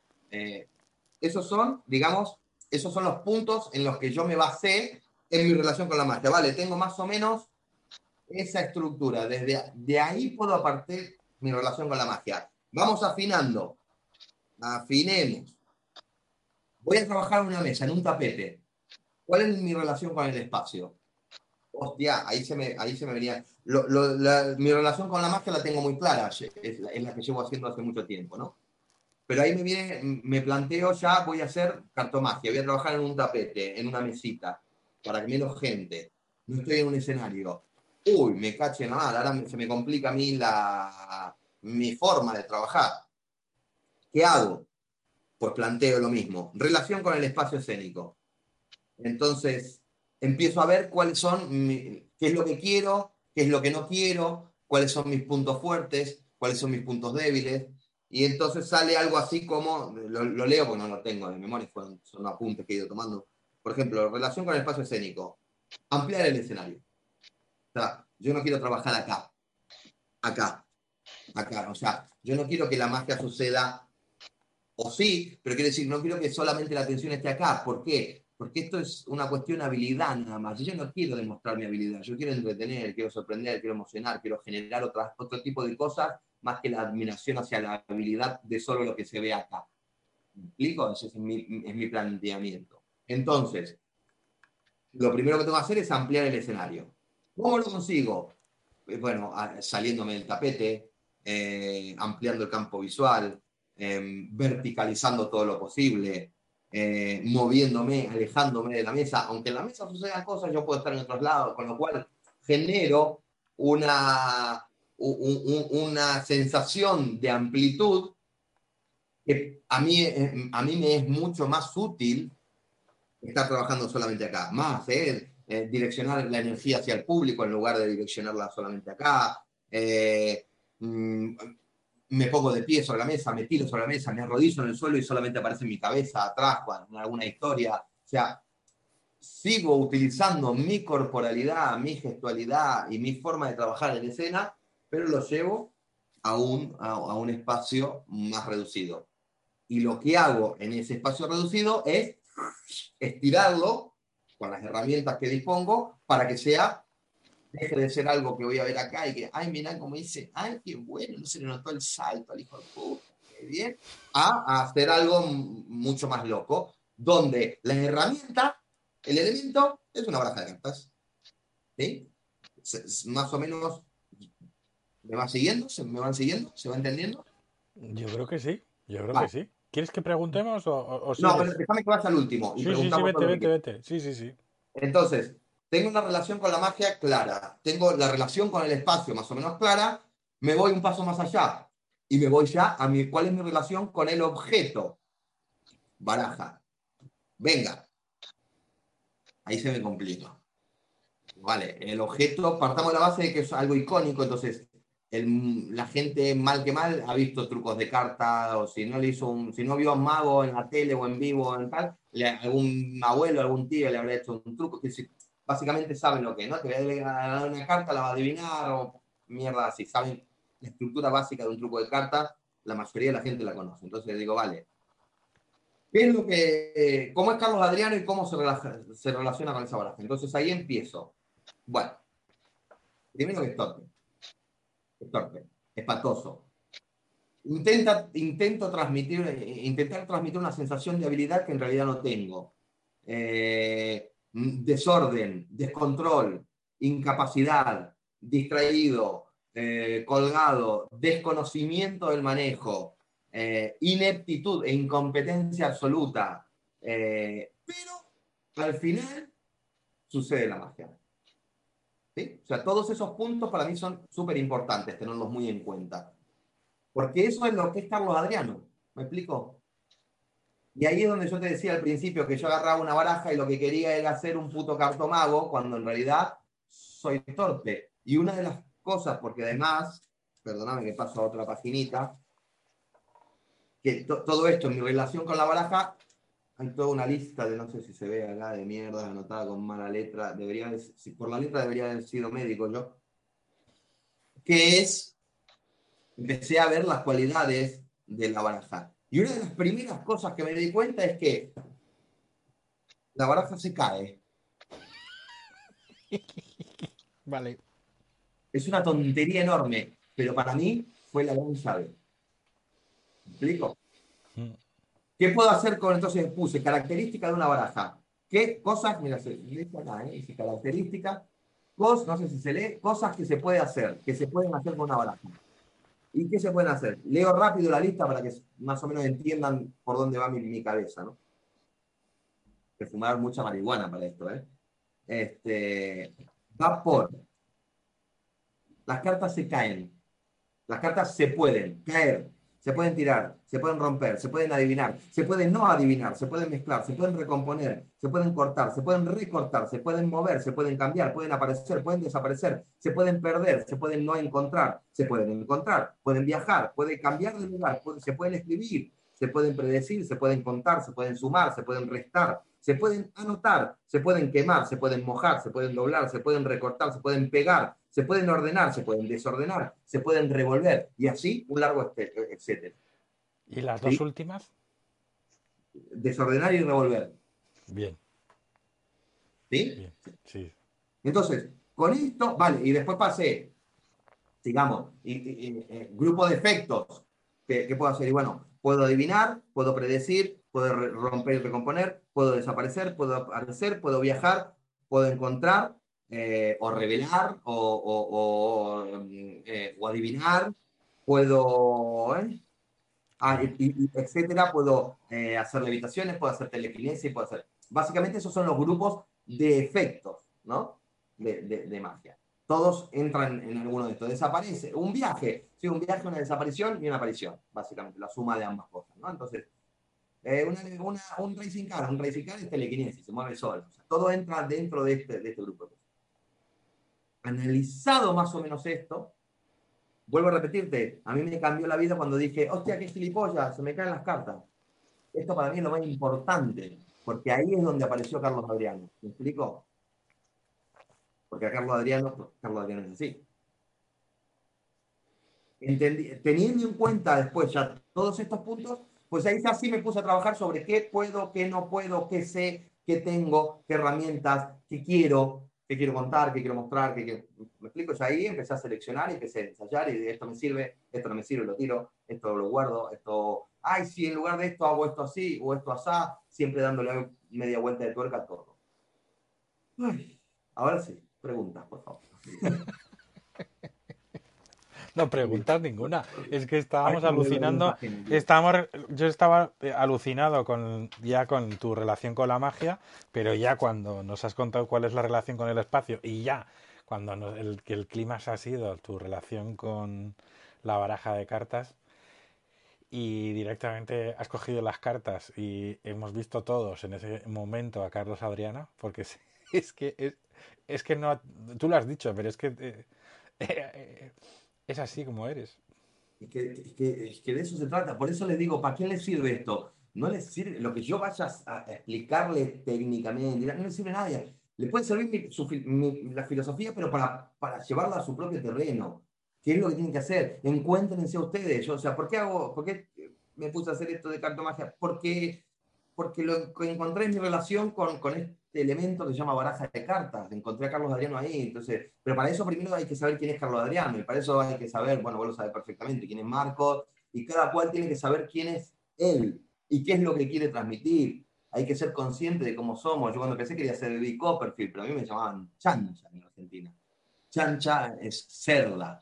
O sea, siempre fui gordito, mm, eh, torpe. No tenía nada que ver con David Copperfield decí que se me pasó rápido y quise ser Lance Barton. Otro. o sea que es un aprendizaje, pero para mí es, lo fundamental. Una vez que sepamos quiénes somos, nos conozcamos y podamos tirarnos a, un escenario así, desnudos, y sacar algo, algo interesante, pues recién ahí podemos meter lo que quiera. Una asamblea de haces, si te apetece. Bueno, eh, por ejemplo, si, si está dentro de, tu, de la lista de cada uno, por supuesto. Por supuesto, o sea que... Eh, sí, preguntas y respuestas. No sé si tenemos, yo creo que sí habrá alguna pregunta. además de que esté ahora todo el mundo un poco asimilando el fondo de esta de estas tres cuestiones metafóricas, ¿no? Ya veo que trabajas mucho con listas, porque si la otra vez eh, me dejaste sorprendido con el manejo de las listas y de cómo tú te relacionas con, eh, veo que es una especie como de método de trabajo. O sea que... No, pero es al revés, ¿eh? O sea, es al revés. Eh, que lo dije al principio, yo no trabajo con listas. Sí, pero digamos, Hace, haces listas. las listas para entenderme. No, o sea, no hago primero la lista y después la pongo en práctica, sino que me analizo y eso lo plasmo en papel para yo entenderme por qué hago esto y por qué funciona y por qué no. Y y por qué quiere y por qué no quiere. Ah, ahora, ahora mi cabeza está recordando que en un momento dado creo que alguien me preguntó a ver si tenía algún librito de, una, de la Escuela Mágica de Madrid que creo hablaba de la construcción de un efecto donde venían toda la lista de los efectos mágicos posibles enumerados. Yo te pregunté eso. Claro, por eso. Porque ahora en la, en la lista de los efectos eh, es que me veo, me veo identificado porque diciendo, ah, mira, esto sirvió para aquello. O sea que, dale, dale, dale, dale como, como decís vosotros. Oye, eh, ¿qué más nos vas a contar? ¿Qué más nos vas a mostrar? Preguntas. Las preguntas vendrán cuando la gente se coma este pedazo de bombón, que es como si fuera un alfajor de tamaño mm, de una vaca. Eh, eh, dice que si la lista de fundamentos, eh, esa, eso está en fundamentos también, ¿no? La lista de los efectos. Es José María Alcázar haciendo una pregunta, una, una afirmación con pregunta. Sí. Gran libro también. Sí, está, está en ese libro, correcto. Eh, me ha costado leer la pregunta, parece que estoy espeso. ¿eh? Yo creo que estoy todavía ahí digiriendo. Eh, ejemplos. Ejemplos de juego. Por, e, sí, sin más quiero decir que... Sí, sí, sí. Aquí. Esto es como el, como el circo romano. ¿Qué nos has traído? lo que, lo que, si querés, sí, les le, muestro algunas ideas. De, bueno, tengo tres, tres, cositas, cuatro cositas para mostrarle nada más. ¿eh? Dale, dale. Vale, no, antes, antes, de, antes que, que eso, antes, hacer un ejemplo. Sí. Ah, mira, encontré acá otra cosa, otra lista. A ver. eh, que es cosas que generan conflicto, justamente, se llama así la lista, con la baraja, ¿no? Eh, bueno, pero más o menos lo dije. Sí, no importa, no, no, no, no, la digo rápido más o menos, ¿eh? Que se caigan las cartas, que me equivoque al adivinar, que me equivoque en encontrar, que se mezclen, desordenen o inviertan, que el espectador haga algo que yo no vea, que el espectador no pueda elegir las cartas, que me equivoque al, contarla, al, hacer, al contar o al hacer el ritual o cualquier otra cosa, que se rompan las cartas sin querer, que desaparezcan, que me olvide un paso, no acordarme de algo, eh, que me salte, que, no me salga el truco, que la magia se me revele, que anuncie una cosa y suceda otra, y así sigue. Digamos, otra, otra lista que dije, bueno, a ver por acá por dónde tiro. Entonces, voy a, voy a un ejemplo solo un ejemplo, no es, no es un acto, pero bueno, esto, esto, está en uno de los libros, ¿eh? pero a mí me, me, me, me ayuda, de hecho lo uso siempre, lo uso siempre con, no es un, no es un, no es un, un acto, una rutina, un, un efecto en sí, de hecho no es un efecto, pero es una estructura que utilizo muchísimo para trabajar especialmente con niños. Funciona con adultos perfectamente, siempre y cuando quien esté ayudándome o con quien, a quien le esté haciendo la magia sea el niño, ¿no? Eh, a lo mejor funciona también con adultos, pero no lo he probado nunca. Yo, ya lo he, comentado, lo comento por arriba. Cuando empecé, cuando, llegué acá en España, a España yo llegué en el, en el año 2002, hace 20 años exactamente, y era, sinceramente, era una época muy buena a, nivel laboral para magos, porque no había tantos magos y los que había trabajaban todos, cobraban todos mucha pasta y yo era un recién llegado, entonces yo lo que empecé a hacer fue lo que el resto no quería. A mí no me conocían ni digo. Las obras. Literalmente las migas del, resto. ¿Y, qué, ¿Y cuáles eran básicamente esas migajas? Bueno, Andy, Andy me conoce desde esa época, o sea que él lo, lo vio perfectamente eran eh, cumpleaños infantiles. Yo viví años haciendo solo cumpleaños infantiles, pero solo, exclusivamente. Eh, muchísimos cumpleaños infantiles. Entonces, llegó un momento donde eh, empecé a repetir público. Empecé a me apareció un mensaje acá. Sí, no, olvídate, olvídate. Que dice que Andy te puso que sí, que sí. No, no, que le estaba escribiendo a, un pildorero. Tú sigue. Este, empecé a repetir público porque, claro, hacía el cumpleaños a, Juancito de segundo grado de tal colegio y dentro de 15 días estaba el de Pedrito, que había visto el mago y quería, de ahí salió lo del mago de los mocos y bueno, varias historias. Eh, entonces, pero el público era el mismo y no podía hacer exactamente lo mismo. Entonces, claro, tenía, yo no tenía tampoco demasiado demasiada capacidad como para estar a 15 días renovando el espectáculo. Entonces lo que empecé a hacer, lo primero, lo primero que empecé a hacer, bueno, una baraja te da, te da mucha posibilidad, ¿no? Pero claro, no me, no me apetecía jugar con cartas para niños y tal, entonces lo primero que hice fue una baraja de dibujos. Pero no eran dibujos hechos por mí, era una baraja normal, de dorso normal, pero blancas, en las cuales yo lo que había hecho era dibujitos tipo niño y le ponía un nombre, una edad. O sea, de hecho, con el tiempo ya lo, hacían los mismos críos, ¿no? Entonces, tenía un montón de cartas con Juancito, una casita o un corazón y la edad, nueve años, tres años, cinco, lo que sea, vamos. Entonces, ¿qué hacía con eso? Decía que era, era mi colección de recuerdos de cumpleaños. Entonces, a cada cumpleaños que iba, sacaba, mostraba la colección con todos de distintos colores y tal, pero eran, eran al final terminaron siendo dibujos reales de los niños, ¿no?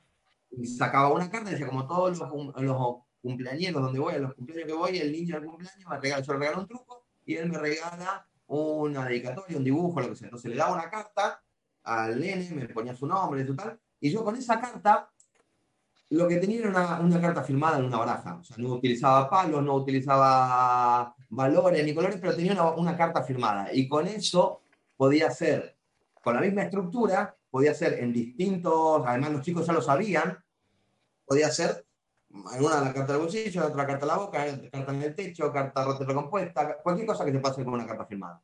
o sea, el abanico era enorme. ¿Me explico? Pero no era, no era una, realmente una carta firmada. era un dibujo en una carta, dentro de una baraja de cartas. Vale, eso lo usé durante un tiempo largo, pero a, mí me interesaba, porque normalmente decías, ah, son cartas blancas. Y no me cago en la puta. A mí me interesaba que el, el, el, concepto de baraja relacionado con mago estuviese presente. Entonces surgió algo que lo sigo haciendo hasta hoy, que es eh, lo que hago cuando tengo que hacer normalmente un truco de magia con niños.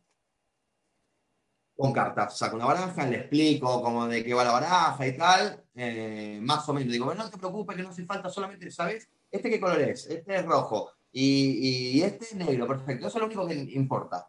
Quiero decir, necesito que tenga una referencia y tiene colación a lo que va a suceder después, pero le saco le saco preocupación al crío de no sé si se va a acordar no se va a acordar porque no me interesa. Entonces, bueno, lo que va a hacer es fácil, va a elegir una carta, el espectador elige una carta, le digo, no quiero que nadie la vea, solo quiero que pienses en el color, que te concentres en el color. ¿Lo tenés el color? ¿Qué? ¿Cuál Saco una carta, ¿no? El espectador. ¿Cuál es, qué, ¿De qué color es tu carta? Blanca.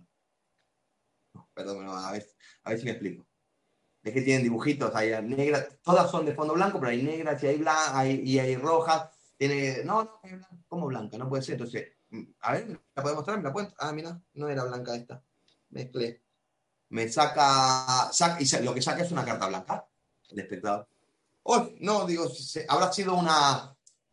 Viene en carta blanca, a veces en publicidad, perdón, fue un error, esta la tiramos. ¡Pum! La tiro. A tomar por culo necesito que saques una de estas, las que tienen dibujito, cualquiera, me da igual, ¿eh? Da igual si es una letra, si es un número, si es rojo o negro, me da lo mismo. Solo quiero que nadie la vea, que solamente vos mires el color. Entonces, voy a elegir otra carta, saco, otra carta del espectador, y ya, según la edad, a veces te la muestran directamente, a veces ya lo, vas viendo, ¿no?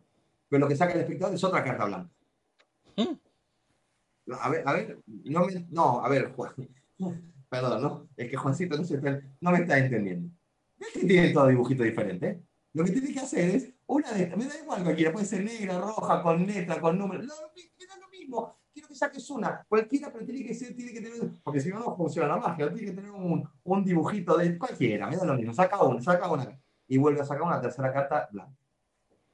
No, te puedo creer. No. Entonces, ese es mi conflicto. Que el espectador no puede elegir una puta carta. Ese es el conflicto base. Y después, para solucionarlo, digo, ¿cómo solucionar? Mira, vamos a una cosa, no te preocupes, saco un roto, vamos a una cosa. Viendo que no puedes elegir una carta, te la vas a inventar. La carta que quieras, pero da igual, ¿eh? Da igual, puede ser, por ejemplo, no, tiene por qué ser con número ni con letra, puede ser con cualquier cosa. De hecho, no tiene que ser palo, puede ser, por ejemplo, el 5 de elefantes, o el 24 de zapatos, o el 150 de huevo frito, lo que quieras, o un dibujo, lo que sea me da igual, juego un poquito con eso y el espectador lo que hace, o pone tu nombre, hace algo, inventa una, normalmente inventan una carta, ¿no? Y te ponen una carta, cualquier, lo que sea. Me da igual, porque a partir de ahí lo que tengo es, dentro de una pareja normal, una carta firmada, que no tiene ni valor ni palo, pero es una carta firmada. Y con eso, puedo hacer, normalmente, normalmente lo que hago es la carta en la boca pero puede ser una rota recompuesta, puede ser el bolsillo, puede ser el techo, puede ser el globo, puede ser el zapato, puede ser lo que sea. Eh, ¿Por qué? Porque en realidad lo que me interesa a mí es el conflicto del truco que se basa en una historia básica que es de los magos, con decir, mago con carta, saca una carta, te la adivino, perfecto. ¿Y de dónde viene el problema? Es que saca una carta, no saca una carta. Saca una carta, no saca una carta. Saca una carta, la puta que lo parió, no saca una carta. Ese es mi gran conflicto una vez que solucionamos ese conflicto firmándolo, yo ya tengo todo, todo eso. toda la primera parte de, mira, tengo una baraja, estos son los palos, a elegir una. Todo eso ya lo tengo superado. De hecho, fue divertido, fue atractivo, fue entretenido para los niños, porque yo estoy en un problema, pero, pero en realidad es algo mágico, porque hay un montón de cartas diferentes y siempre está eligiendo una blanca. Los nenes no lo ven como mágico, ¿eh? Pero los adultos sí, ese hijo de puta viene como la fuerza que bien riflea el cabrón. ¿Eh? Son esas cosas que dicen los adultos normalmente así entre bien. Este, y, ahí está. Eso es un ejemplo de, algo básico y clásico como sacar una carta y adivinarla. Eso es una forma de hacer una rutina clásica de cartas, pero con, con un público infantil. utilizando una baraja de cartas. Pues eh, te digo una cosa, Carlos, yo, eh, eh, estoy encantado. y estoy encantado porque hace un rato te pedí un ejemplo, la explicación que me has dado durante todo el camino me ha dejado más que contento, más que satisfecho, más que emocionado y al final, y encima el ejemplo, tengo que decir que es un ejemplo de cómo aprender a saber que quién eres el que está haciendo lo que está haciendo, es, hace que se pueda hacer mejor todavía. Y que... Eh, es que no has, o sea, quiero decir que conociéndote lo único que has hecho es eh, enseñarnos otra vez cómo eres tú. Es decir, simplemente me gusta jugar, me gusta divertir y además, y si me pasa algo que yo no lo puedo controlar, es que es muy divertido, es muy divertido. O sea que... Cuanto más en el barro estés, más divertido es siempre siempre y cuando lo asumas y, a vos también te divierta, ¿no? Lo claro, claro, claro. Porque yo sé encajar, quiero decir, yo he aprendido, ¿eh? a mí el, clown me enseñó muchísimo, pero yo, sé encajar, de hecho a mí me gusta encajar las críticas reales, ¿no? Las críticas fuera del escenario, a mí me gusta porque me, me hacen crecer. Ahora mismo estamos con un, con un trabajo nuevo, con, con, que estoy absolutamente fuera de mi zona de confort, que se llama Dueto, que es un espectáculo tremendamente feliz con ese trabajo. Fue un proceso enorme desde la pandemia que empezamos a crearlo y tal, con una productora detrás, con un, con un tipo al que amo y me parece talentosísimo, como es Lautaro, eh, trabajando a la par mía y tal. Y, y el director del espectáculo, después de, la, de, las funciones, siempre, bueno, se hace una reunión de, de, bueno, que, cómo salió, cómo fue, tal. Muy informal, pero se hace y, en el último, casualmente, nos vamos ahora, si hay alguien de Zaragoza, vamos a estar en Zaragoza este fin de semana, sábado y domingo, con tres funciones. Pero en la, hace, hace, estuvimos en Granada hace 15 días y hace un mes estuvimos en Cantabria. Y en Cantabria teníamos dos funciones, sábado y domingo también. después de la, de la primera función, el director que iba con nosotros, bueno, y, bueno, y empezó a dar vueltas, a ver, que no sé cuánto, y tal. Y digo, ¿ah? decímelo, decime de frente que a mí, pero crudo, o sea, no, no le des vuelta. Yo, yo acepto súper bien, o sea, me encanta que me critiquen, porque si, si, si no estoy de acuerdo o si, si, si tengo mi fundamentación de por qué lo hago así, no me preocupa. Y si no la tengo, pues me suma porque me hace encontrar un camino. ¿Me explico? O sea, que no, en ningún momento voy a poner, no, no, me, no, no, pero lo que pasa es que, no, fantástico, está genial que lo está, siempre sumar, ¿no? O sea, las críticas siempre suman. Y lo mismo me pasa en el escenario. En el escenario, cuanto peor esté, pues mejor es para el público si lo sabes encajar, ¿no? Si lo sabes, sí, encajar. Fantástico. Aparte siempre digo que un cliente, una crítica de un cliente es una acción de mejora en cualquier negocio, en cualquier momento y en cualquier situación. Lo que pasa es que eh, suelen escocer un poquito algunas críticas. Sí, pero no. pero también, también. Pero eh, esto no tenía mucho que, eh, Carlos, no tiene que ver con la píldora, tiene más bien con esto. Eh, ¿A ti, tú eres de los que dan la opinión aunque no te la pidan? Según con quién. Vale, vale, o sea, con el factor confianza. Es fundamental. Yo entro muy fácil en confianza, tengo la suerte de tener mucha gente con la que quizás no son íntimos amigos, pero sí tengo muy buena relación. Y cuando yo tengo una relación se me va la... Yo, soy muy informal, quiero decir, informal en, mis formas, en mi, en mi, vida habitual, abajo, arriba del escenario, o sea, informal. No quiere decir que no sea responsable. De hecho, no me gustan las responsabilidades porque soy extremadamente responsable, ¿no? Entonces intento no tomarlas. Si las tomo, voy a, a, muerte con eso. Pero dentro de mi, de mi informalidad. Y cuando, cuando entablo una cierta relación o una cierta confianza, enseguida me vuelvo muy, o sea, me siento muy cercano. Y enseguida, si me preguntas, yo te cuento. Si no me preguntas, no te cuento nada. Y si creo que tengo la confianza para contarte, pues te lo digo. Pero siempre desde el lado, siempre con una opción, ¿no? O sea, si te digo, ah, mira, el, el, el, blanco no me gustó, yo creo que el negro funcionaría mejor por esto, por esto, por esto. Pero es mi opinión, ¿eh? O sea, fíjate. no te digo, no, el blanco es una mierda. bueno. No, no, te digo cuál es lo que yo veo, ¿no? Sí, sí, sí, sí. Qué, qué bueno, Qué bueno. Yo creo que dice, nos decía Rafferty que las críticas ayudan a mejorar y mucho. Escuecen dependiendo de quién te las dé y cómo. Pero bueno, yo pienso que es un Yo rato nada más. que Que es luego. cuestión de cómo te la tomes. No, no, que luego además eh, es- hay un dicho que dice, si esto es como el agua cuando llueve, que te cae, te mojas y se cae y se va al suelo. O sea, se re- te resbala. El agua resbala. Y Sí, sí. ya está. Y luego estás seco. O sea, que seco, seco, seco. Todo Hablando de uno, todo está en nosotros, che. Sí. No sé si... Eh, tenía una pregunta. Ay, mira, aquí en preguntas y respuestas, eh, felicidades de Lucas Correa, que le ha encantado, y quería preguntar dónde se puede investigar más sobre el slapstick. No tiene que ver mucho con la píldora, pero Pues me no quedo limpio. Te juro que no tengo idea. De hecho, yo llegué a esto por Pepo Capel. Seguramente lo conocen todos o lo, suena. Grandísimo cartomago. Que compartimos, estuvimos juntos en Granada, en, en el Locus Pocus. Él estaba con, con su trabajo y yo estaba con el mío. Y compartíamos comida, cenas y, y cañas y ratos y momentos y escenarios y, y tal. Y charlando, ah, después de ver mi espectáculo, de, de- después de ver dueto, joder, hablando de- del clown, de la gestualidad, ese tío, yo estoy intentando meterme, estoy estudiando clown y tal, y además, ¿sabes que estoy estudiando? Slapstick con un profe. Y cuando me dijo así, se, ¿cómo? ¿Dónde? Pásame la info, y eso fue hace 15 días, y el lunes empecé. Bueno, bueno, pues ya está, ya está ahí, ya está. He encontrado material sobre el slapstick, ¿eh? Muy poco. De hecho, hay muy poca gente que sepa qué significa el slapstick. Ok. Nos dice Javi Tena que, que sí, que vas a estar en Zaragoza este Sí. fin de semana. ¿Vas, ¿Vais Sí. con dueto o vas solo? Con dueto, con dueto, con, con el espectáculo, sí, sí. Bueno, pues el, el sótano mágico y todos los maños y los que se quieran acercar están de suerte porque... El teatro Arbolé. Ah, eh, no, perdón, es en el Teatro Arbolé, no en el, en el... per- Perdona, pensaba, pone Teatro Arbolé, correcto. Me están corrigiendo también desde el chat. Pensaba que ibas al sótano, como normalmente No, suele ser... no, Es algo más grande. Es un espectáculo de teatro, no se puede hacer en el sótano. Ok, es algo... Vale, pues, Espectáculo teatral. O sea, y no vayan a ver magia. Tiene magia, pero es un espectáculo.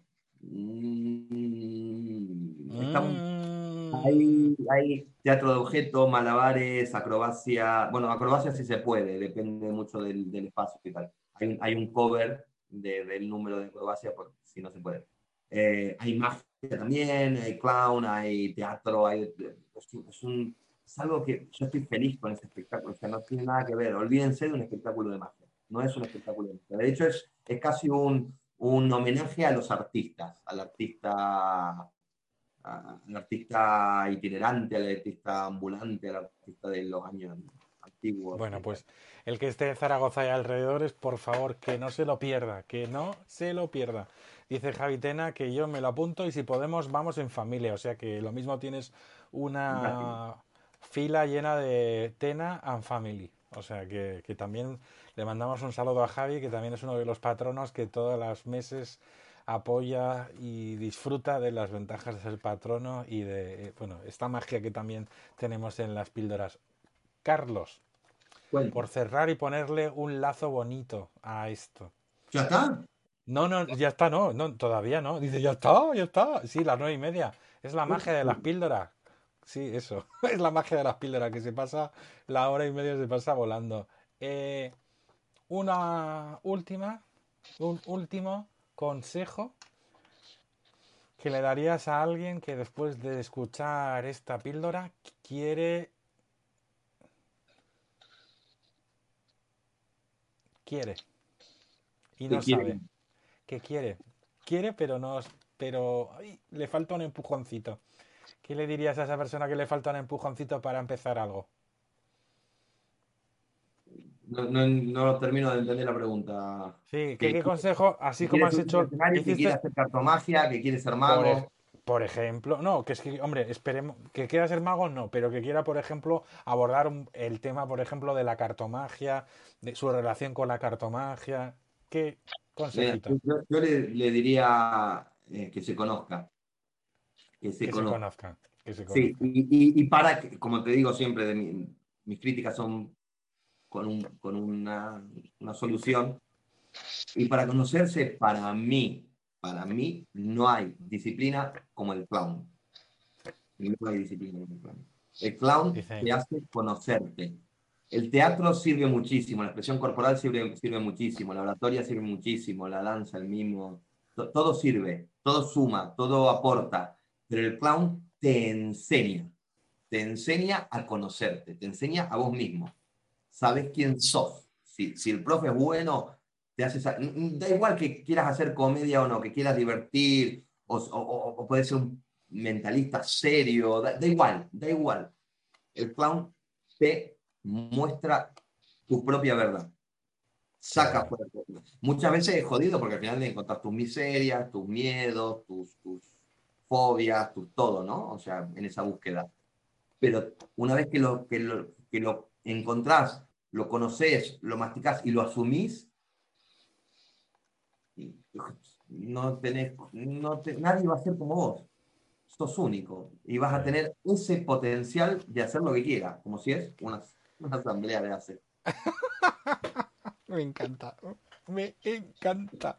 Te, te mando eh, el mensaje de despedida de unos cuantos pildoreros que se están plegando ya a su casa. Te tengo que decir que eh, dice a mí, a mí, que me aconseje a mí, por favor. Dice, y Andy da su propia reflexión de cómo dice? dice? lo siguiente, que busque una piedra donde tropezar y que intente no caerse. y se ríe. ¿eh? ah, pues dice que, que, busque una piedra donde tropezar y que intente no caerse. Como... Bueno, es amigo tuyo, digo yo que... Ah, filosofía gonzaliana. Sí, dice eh, Rafael Clemente, que creo que viene desde Argentina o, México, creo que era. Gracias, Carlos, eh, por el rato que nos has hecho pasar.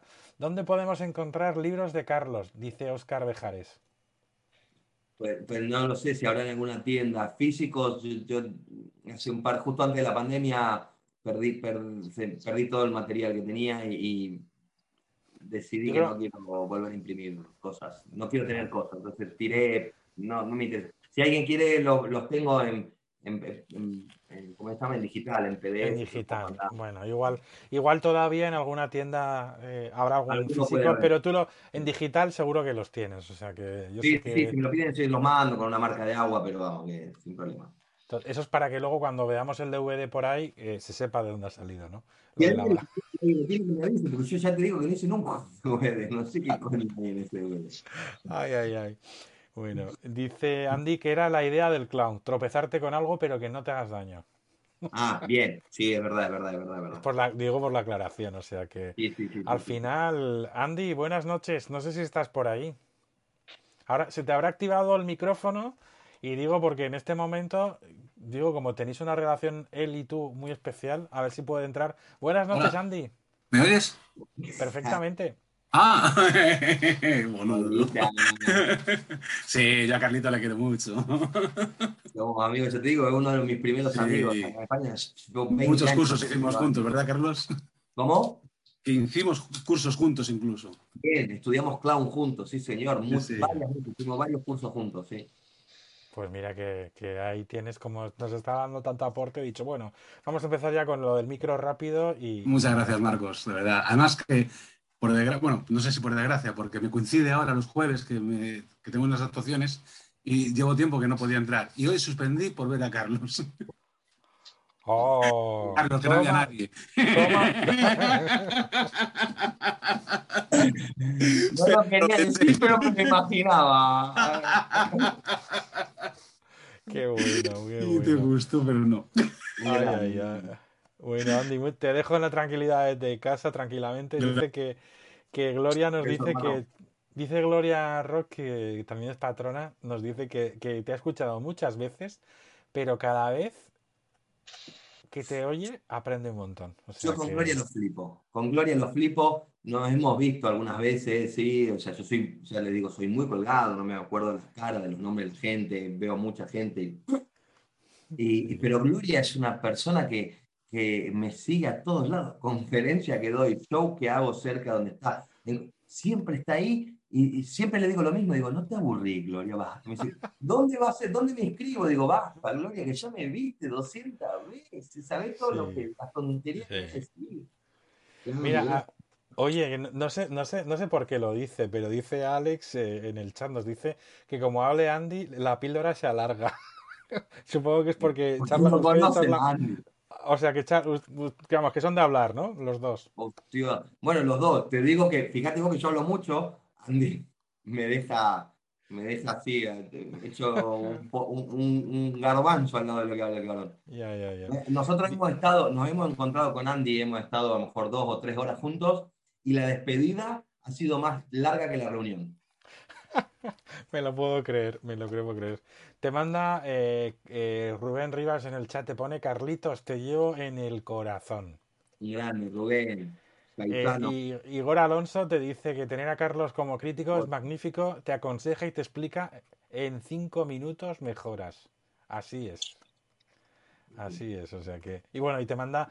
Andy, por último, te pone en el chat que te manda mucho cariño. Bueno, ha puesto una frase, pero creo que todavía estaba el nene de Álvaro por aquí, Alvarito de, de España, y que, Ah, que puso. Sí, yo quiero ver esos chats. Yo los puedo leer. ¿Dónde los leo después esos chats? que luego, que luego, luego recibes una copia de todo esto en el correo electrónico. O sea que será divertido. Carlos, disfruta del té. Gracias por habernos. No te vayas, no te vayas. No, sí, es- ¿Era una infusión? Sí, pero es, es mate cocido, es yerba mate en lugar de ser té en, en saquito. En lugar de Ah, eso será como un mate, pero para vagos. Uf, madre mía, Exactamente, vago. exactamente. Sí, para no estar acá ahí tomando. Con los palitos. Bueno, no te vayas que todavía tendremos que hacer el, el GIF de la semana. Voy a ver si tengo a, a Manuel por aquí. Manuel, buenas tardes. A ver, a ver, no sé si, a ver, que a veces... Por aquí estoy. digo- eso es, te digo porque como solemos a veces apagarnos la, la linterna, la, la- la cámara, por estar más tranquilos. Bueno, Carlos, mira, nos vas a ayudar. Antes hacíamos esto con una bolsa de forzaje, pero la, la, la tecnología entró en nuestras vidas y lo hacemos automatizado. Este es el momento del sorteo. Y dirás, ¿un sorteo en las píldoras para qué? Bueno, pues lo que hacemos es una cosa. La- no tenemos, no hay límite porque se va a apuntar toda la gente que, que entre, porque aquí es que esto es la bomba. O sea, yo he hablado con Bill Gates y me dijo, Marcos, no te preocupes, tú vas a tener Tira sitio. Tira para adelante que aquí cabe toda la gente que haga falta. Esto es como una boda gitana, pero aquí miles de millones de personas. Pero con barajita. Eso, con varita mágica, con varita mágica. Y una de las cosas que queríamos era, o que quería, era que a los 20 primeros que se apuntan, pues tener algo especial con ellos. Y se nos ocurrió un sorteo. Un sorteo. El primero el que yo- está, ¿eh? Ah, dale, dale, anda que no. ¿También quieres regalito? Ay, ay, ay, ay, ay, ay. Bueno, igual también vamos a ver, a ver qué número tienes de inscripción y te lo digo. Eh, vamos a ver.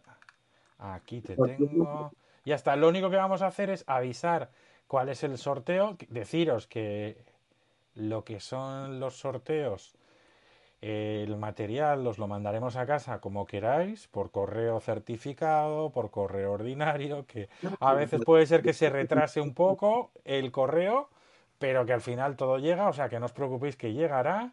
Ah, y esta semana aquí tengo lo que vamos a tener unas cajitas con el juego de los abrazos y que este es además uno de los juegos que, que yo sé que alguien que estáis señalando con los dedos, es decir, Carlitos López Adriano, lo compró en el eh, Congreso de Magos Infantiles de Cuenca, porque me dijo además, Carlos, mira, eh, te lo compro porque lo quiero hacer, porque igual no con las cajas te... no, dilo tú, dilo, dilo, dilo, dilo, dilo, dilo. de hecho las tengo por ahí en algún rincón deben estar. Digo, te compro, no me interesan en absoluto las cajitas, pero me interesa la presentación, me interesa la idea de la presentación. Y por eso lo compré, por la idea. Solo por Pues la idea de mira. Pues mira, la idea... La ya te digo, y esto ya no es que sea vintage, es, como digo yo, esto es meta- mega vintage. Pues eso, alguna de las cosas que tenemos por ahí, hasta del 1 al 20, nos va, no, no hace falta que nos digas un número, porque ahora No. con un complicado sistema, Manuel va a pasar a Te digo, eh, pantalla. te digo un número si querés, ¿eh? No, no, mm, que tenemos algo que es mucho mejor, que tenemos la, la técnica. La Me voy a la tecnología primera, punta. la tecnología punta, el Prezi. No, no, ya el precio se quedó apartado, ¿eh? lo dejamos en el año pasado. El- lo del Prezi fue para el año pasado. Pues Manuel, cuando quieras, tienes permiso para ponernos en pantalla la, la cosa esta diabólica. A ver. Eh, es- ahora a pantalla nos pone, ya verás, ya. No, no es 8 Así. Ahora. Sí, sí, sí. Es que la, tecno- la tecnología, pues no, es la tecnología. Vale, lo tenemos por ahí. Ahí. Epa, no sé qué pone. Ah, El pre- es que el, pre- eh, el modo precio es lo que tiene.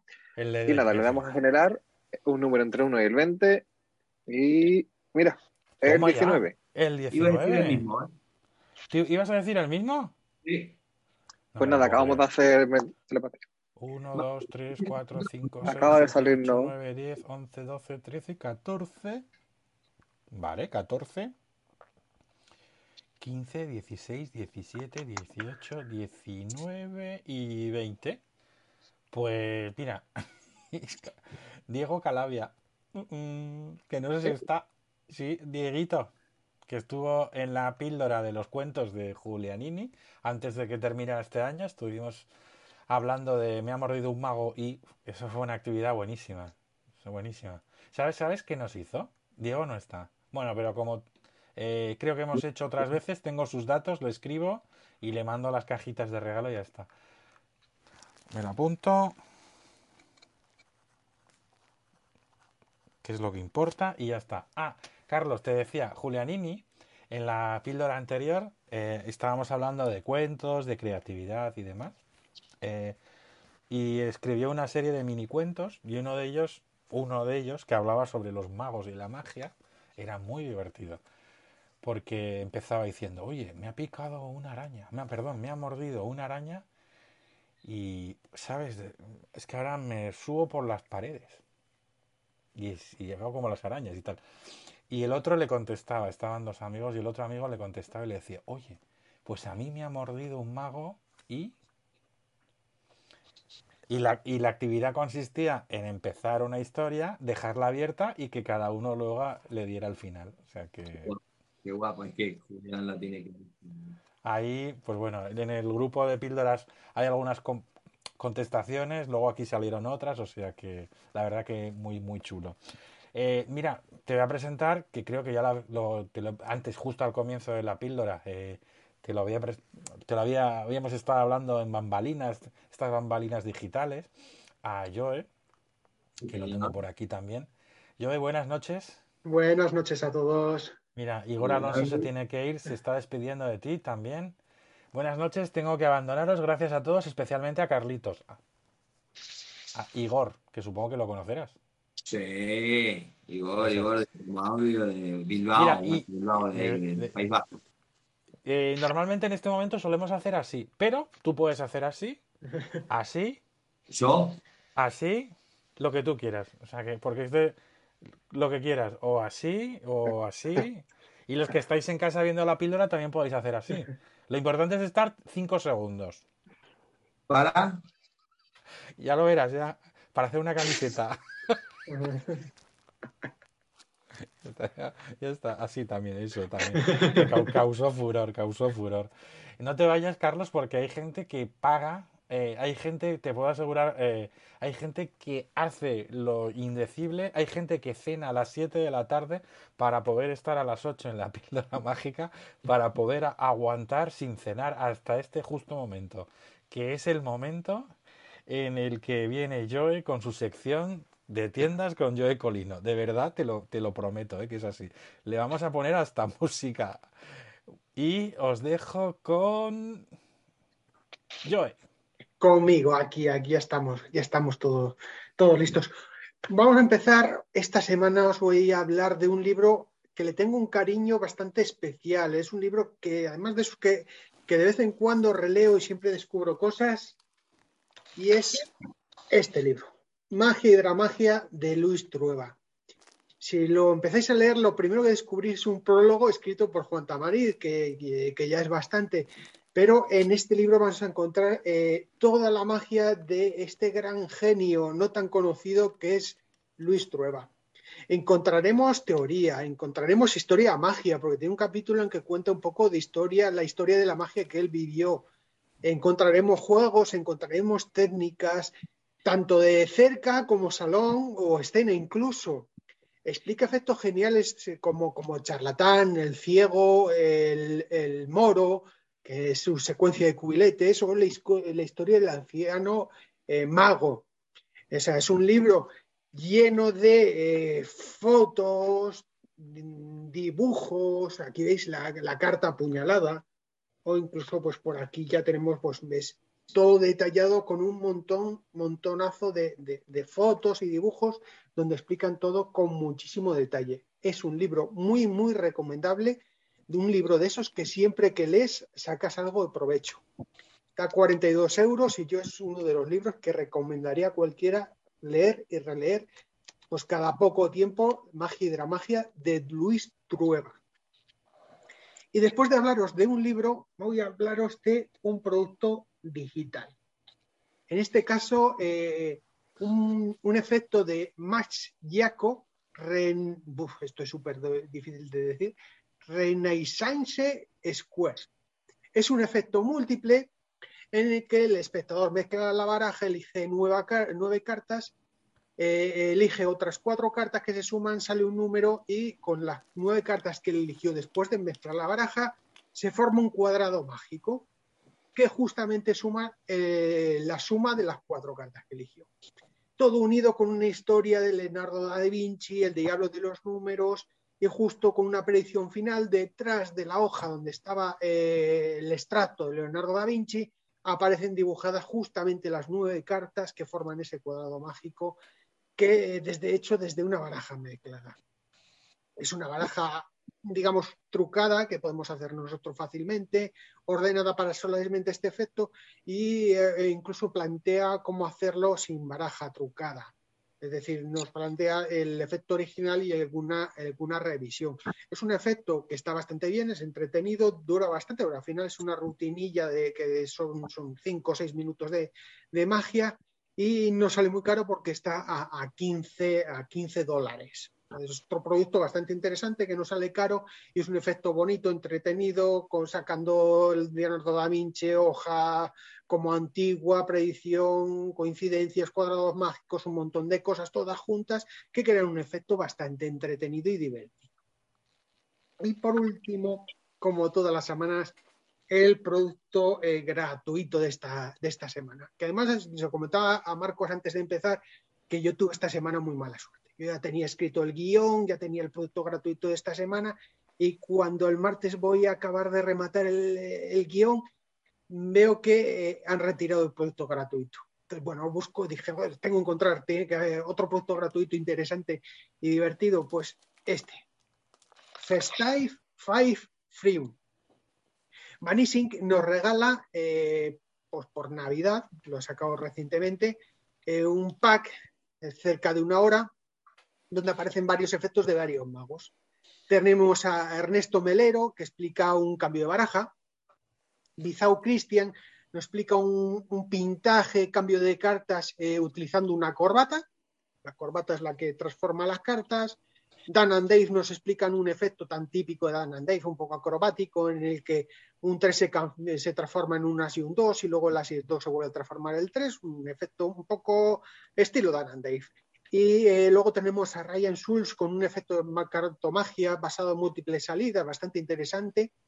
Y por último, Alan Ackerman, otra leyenda viva de la cartomagia, explica un efecto realmente espectacular en el que se elige una, un cuarteto de una baraja roja, se cogen unos ases de la baraja de una baraja azul, y directamente los ases viajan y encuentran los seises que se han salido por la baraja todo eso tal, totalmente gratis, más un juego de Lukier May, que solo hay la presentación, no está la explicación. Pero vamos, que son casi una hora de magia totalmente gratis, con efectos bastante, bastante buenos y pues 100% recomendable porque al ser gratis, pues tenemos cosas muy interesantes para aprovechar eh, con este producto. Y estas eran mis recomendaciones de, de, esta semana. La verdad es que bastante chulas, un libro muy bueno un efecto eh, bastante interesante y bueno, y gratis, que esto siempre es para aprovechar.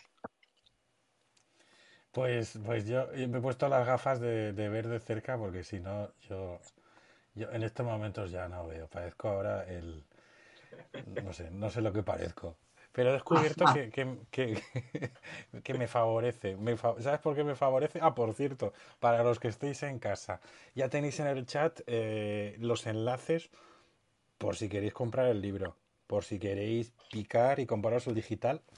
Perdón, esto es como si lo hiciera Adriano, ¿no ves? Se me cae la gafita esta. Te voy a poner una gra- no, unos imanes, mejor. Si es que lo que tenía que haber puesto desde el principio, unos imanes y ya está. O la descarga gratuita, que no sé por qué no las descargáis todas las semanas, que luego el chat desaparece. Bueno, no desaparece, se va. Bueno, no importa. Ya lo tenía previsto esto, o sea que ya. Además, dicen que por guion solo hay que hacerlo tres veces, o sea que ya creo que lo ha hecho una cuarta. Perdón. Pero también a veces nos gusta, a los mayores también nos gusta jugar como los pequeños. Solamente deciros una cosa.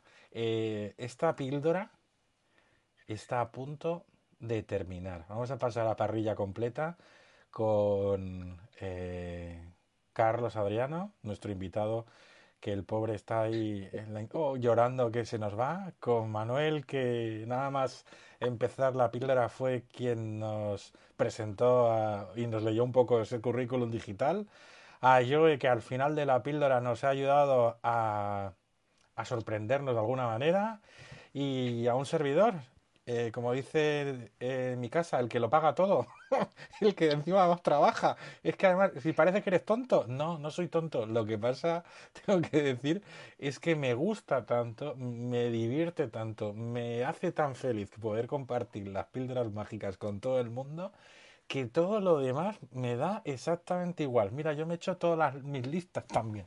Y soy tan feliz que es que me da igual. Eso sí, antes de empezar, la píldora, otro patrono nuevo. Gracias, gracias a todos los que cada mes nos ayudáis a que el proyecto de las píldoras sea viable económicamente.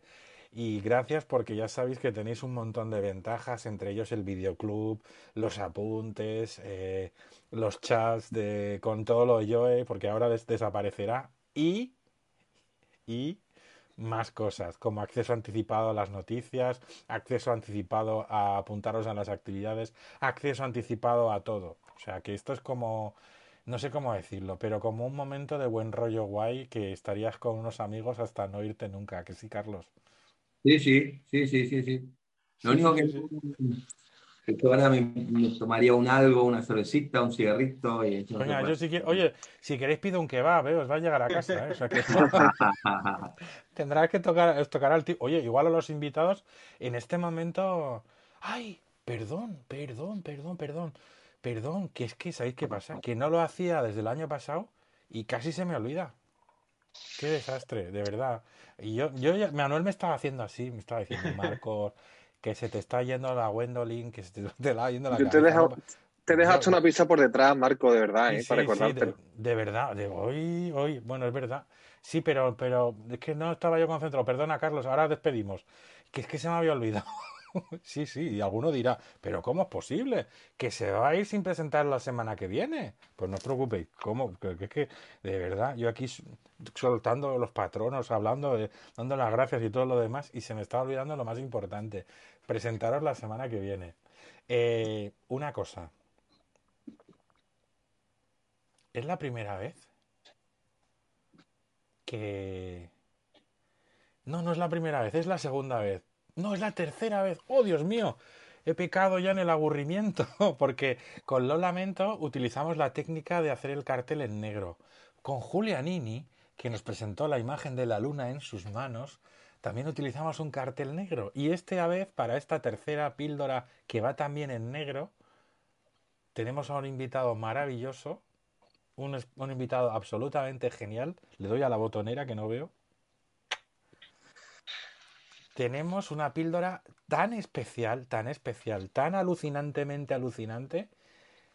Tenemos a Gonzalo Alviñana, eh, Magia, Sombras y otras mentiras. Será el jueves que viene a las nueve y media. Importante, porque eh, esto es importante que lo tengáis en cuenta. ¿eh? Es a las nueve y media. Que no se os pase. Lo digo porque Gonzalo tiene una sala, la imaginaria, donde hacen actividades, tienen programaciones, no solo de magia, sino también de artes afines. Y os tengo que decir que nos hace un hueco para poder estar compartiendo sus sombras, sus locuras con la sal y su forma de esa creatividad. No sé si la habéis visto en digital o si lo habéis visto trabajar. Eh, tiene un espectáculo asombrosamente eh, que es de sombras, que es maravilloso. Eh, yo, cuando empezó la pandemia y todos los magos hicimos una colaboración con Fundación Cadabra él hizo una joya. Era como el Stanley Kubrick de, de, de, repente, porque hizo una cosa que, que fue, iba por cada habitación de la casa haciéndonos magia, nos iba enseñando, iba, era todo como una especie de dominó, era, era todo como que de de los pelos y quedarte así y no poder hacer. Pues él lo tendremos la semana que viene aquí, en Píldoras Mágicas. Os voy a dejar ahora eh, hola Carlos, con Carlos, para que se despida de vosotros, pero antes y en el chat os voy a dejar el enlace para que os podáis apuntar, que si lo he hecho bien, lo debería tener por aquí. Ay, Carlos, tú sabes, tú sabes, luego hay gente que me dice, oye, pero es que te emociona, es que me emociono, yo, yo me emociono tanto con todo. Es bueno, ¿no? Sí, es súper bueno. Yo creo que es, fundamental. Tienes que tener pasión, tienes que tener amor, tienes que tener eh, esa, eso, esa chispa. O sea que, mira qué bonito. Y nos dice en el chat eh, Rafferty, eh, había que hacer una píldora night en parrilla, con cervecitas, con unas patatas, con, con, con lo que sea, por la noche aquí, tistas, tistas aquí. No es lo mismo, ¿no? Igual una casa rural quedaría mejor, ¿no? A ver cuándo se va el bichito y podemos, ¿no? Bueno, pues solamente deciros eh, que este es el momento. Tenéis en el chat ya, si queréis apuntaros, eh, ya tenéis la oportunidad de hacerlo directamente, directamente. Ah, y una cosa más. Este es el momento de en el momento tan bonito, tan especial, este momento en el que terminamos, que ahora aunque estamos solo 38, que no importa, el que quiera levantar la mano, abrimos micro y tendrá su momento para saludar, hablar, sentir, llorar, reír, chillar con Carlos. A ver si hay alguno que levanta la mano. Mira, Gloria, directamente. Genial. Gloria, buenas noches. Bueno, pues ya sabes que hasta la próxima. Gracias, Gloria. Siempre ahí firme. Mi, mi seguidora número uno son. Exacto, exacto. Es que es que es interesante lo que dices y entonces vale la pena porque a veces mm, depende de lo que se dice no es tan interesante. Eso te iba a preguntar, ¿no te aburrís de escucharme siempre No, no, porque siempre dices cosas distintas. Ya has visto. Vale. Perfecto. pues, pues nada. Bueno, y si me aburro, pues, pues ya no te escucho. O sea, Millones de gracias, mi corazón tuyo, gracias. ¿eh? Venga, hasta pronto. Un abrazo. Me voy a, me voy a cenar, que me están esperando. Hasta luego. Hasta luego. Adiós. José Alcalá, buenas noches.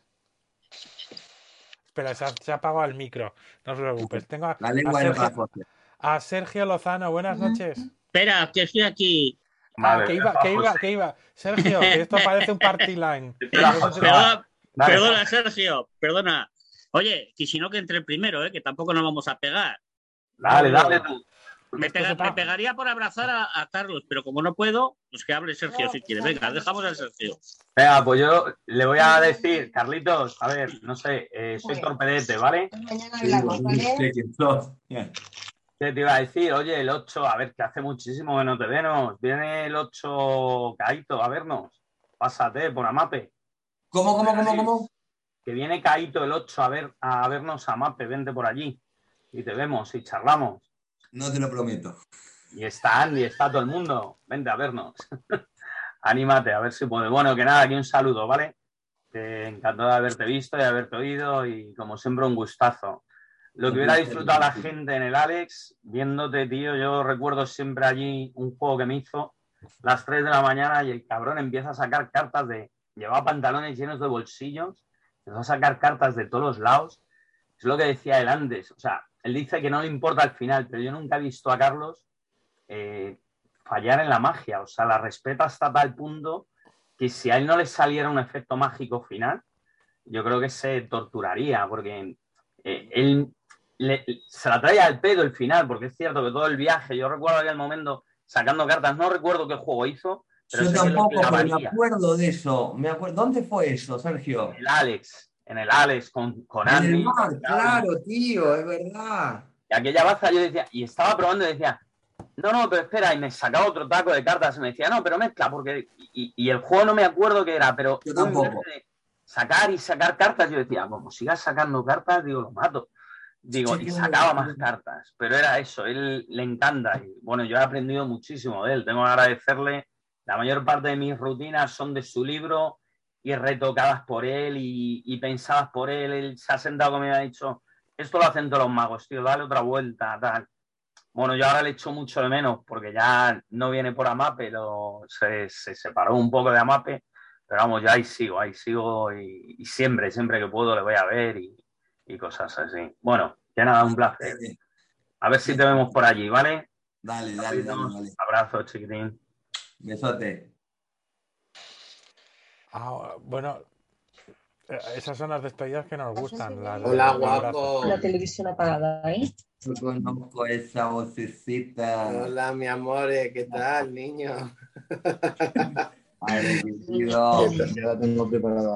¿Qué te voy a decir que no sepas? Que como siempre un placer y ah. porque te quiero mucho, ya lo sabes. Ya lo sé, ya lo sé. De hecho, fuiste con la última persona, la última persona con la que hablé antes de conectarme. no, me extraña. Oye, por cierto, que te iba un beso de las niñas, que iban a aguantarlo para que como se ha alargado, ya se beso, Haberme avisado que iban a estar, les daba un beso antes. Beso Nada, no, hombre, estabas haciendo la píldora, sin problema. Muchas gracias a todos y un besito, Carlos, muy grande. ¿Vale? Manda, manda, manda a mi mujer también un besito, Alex. Ay, dale un beso muy grande y un abrazo, una chuchona ahí de pecho. Vale. un besito, Vero, cariño. Chao, chao. Qué bueno, qué bueno. Oye, aquí, aquí como siga así tanto abrazo y tanto beso, eh, porque es por la pantalla. ¿eh? vos, me conocés, Marquito, yo soy muy sí, Sí, que sí, que sí. Que sí, anda que no hemos estado en la calle Laurel con José Alcalá. Tengo una ganas de volver por ahí. Disfrutando de, los abrazos. José, buenas noches. Buenas noches. Yo sabía que te tenían que decir. Un besazo, Carlos. Qué bien, qué bien te veo. Oye, Que, te, veo muy bien, que te has quedado hecho un pibón, ¿eh? ¿Ha visto? ¿Ha visto? Sí, sí. Ya te digo que sí, ya. Joder, pero un montón. Te pasa igual que a Marcos. Estamos guapos, ¿viste? Podemos hacer un, una, un, dueto. de modelo o algo de eso. Sí, yo, sí. De la XL para arriba. Oye, que me alegro mucho de oírte, ¿eh? ¿Qué tal va la vida? ¿Bien? Bien, bien, hermano, bien, bien. Yo te leo todos los días, sabes que te sigo, aunque no, no participo mucho en los chats. Ya, ya lo sé, ya lo sé, ya lo sé que tú estás siempre ahí. Un abrazazo muy grande. Oye, y que lo de Logroño, lo de Logroño no se hace porque tú no quieres. Ni Marco, ni Manu, ni, ni, ni Joe. No sé si conocen Manu y Joe, no sé si conocen Logroño. Pero, ya es hora. Si, van, si van, no vuelven. O sea que. ya es hora. Yo al principio le dije, ¿eh? yo a mí me dicen, eh, tal cosa, y yo siempre digo sí, así que no hay más que decirlo, José. No, no, eso está claro. cuando quieras. Está, aquí está tu casa, Carlos. Dale, dale, dale. Venga, un abrazo y un besazo muy grande a todos. Gracias, gracias, gracias. Que no sé si habrá nadie más que quiera despedirse de Carlos, pero este es el momento. Porque si no, eh, es que el del que va me va a llegar ahora, va a llegar a las 10 y 10. Pues ah, no, mira, sí, Marisol, Marisol Maldonado. Sí, sí, sí, mira, aquí la tenemos. Marisol, buenas noches. Buenas noches, mucho gusto, Carlitos. Para mí es un gusto saludarte, siempre te, admirado mucho y qué gusto siempre, igual te sigo, te vi en el campus de la magia infantil, gracias a Marcos. Eh, aquí en Ecuador eran las 4 de la mañana, creo 5, pero yo estaba ahí despierta para escucharte. Así que muchas felicidades. un placer. Muchas gracias por estar ahí, Marisol. Y un abrazo y sigue adelante. Y un abrazo, Marcos. Gracias. Gracias. Besote. Tengo, me ha pedido también que quería saludarte en micro. Eh, Rubén Rivas, que creo que podemos, podemos pedirle que abra el micrófono. Vamos a ver si Ahí lo está. tiene. Lo Ahí tiene. está. Ahí está. Ahí está. Ahí está. Italiano. ¿Cómo anda, cómo anda Carlitos? ¿Qué hace, Felicitaciones y antes que nada, gracias por haberme dado la oportunidad de dar mi primera conferencia mágica en el 1998. Mi respeto hacia vos. Muchas gracias. muchas Tengo tu libro en la mano, es tu primer libro, que es La magia invisible. Muy poca gente lo tiene acá en España, ese, ¿eh? casi ni yo. lo El tengo. único, el único libro que traje a España. Ya hace 10 meses que estoy, tendría, me quedo entonces. por largo rato, te aclaro. Así que ya sabés lo de Madrid.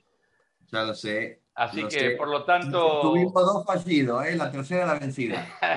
y, y- y fue- fueron problemas familiares, no por mí. Así que, por lo tanto, espérame que ya estoy, yo estoy en los corrales de Buelna, en Cantabria, así que estoy un poco alejado. Ya vendrás. Y bueno, te quería preguntar también si ibas a seguir con los libros, sacando libros o no, nada más. Eh, no lo sé. Claro. No sé qué voy a comer mañana. Eh, Imagínate si sé si voy a sacar otro libro. No, no tengo ni idea.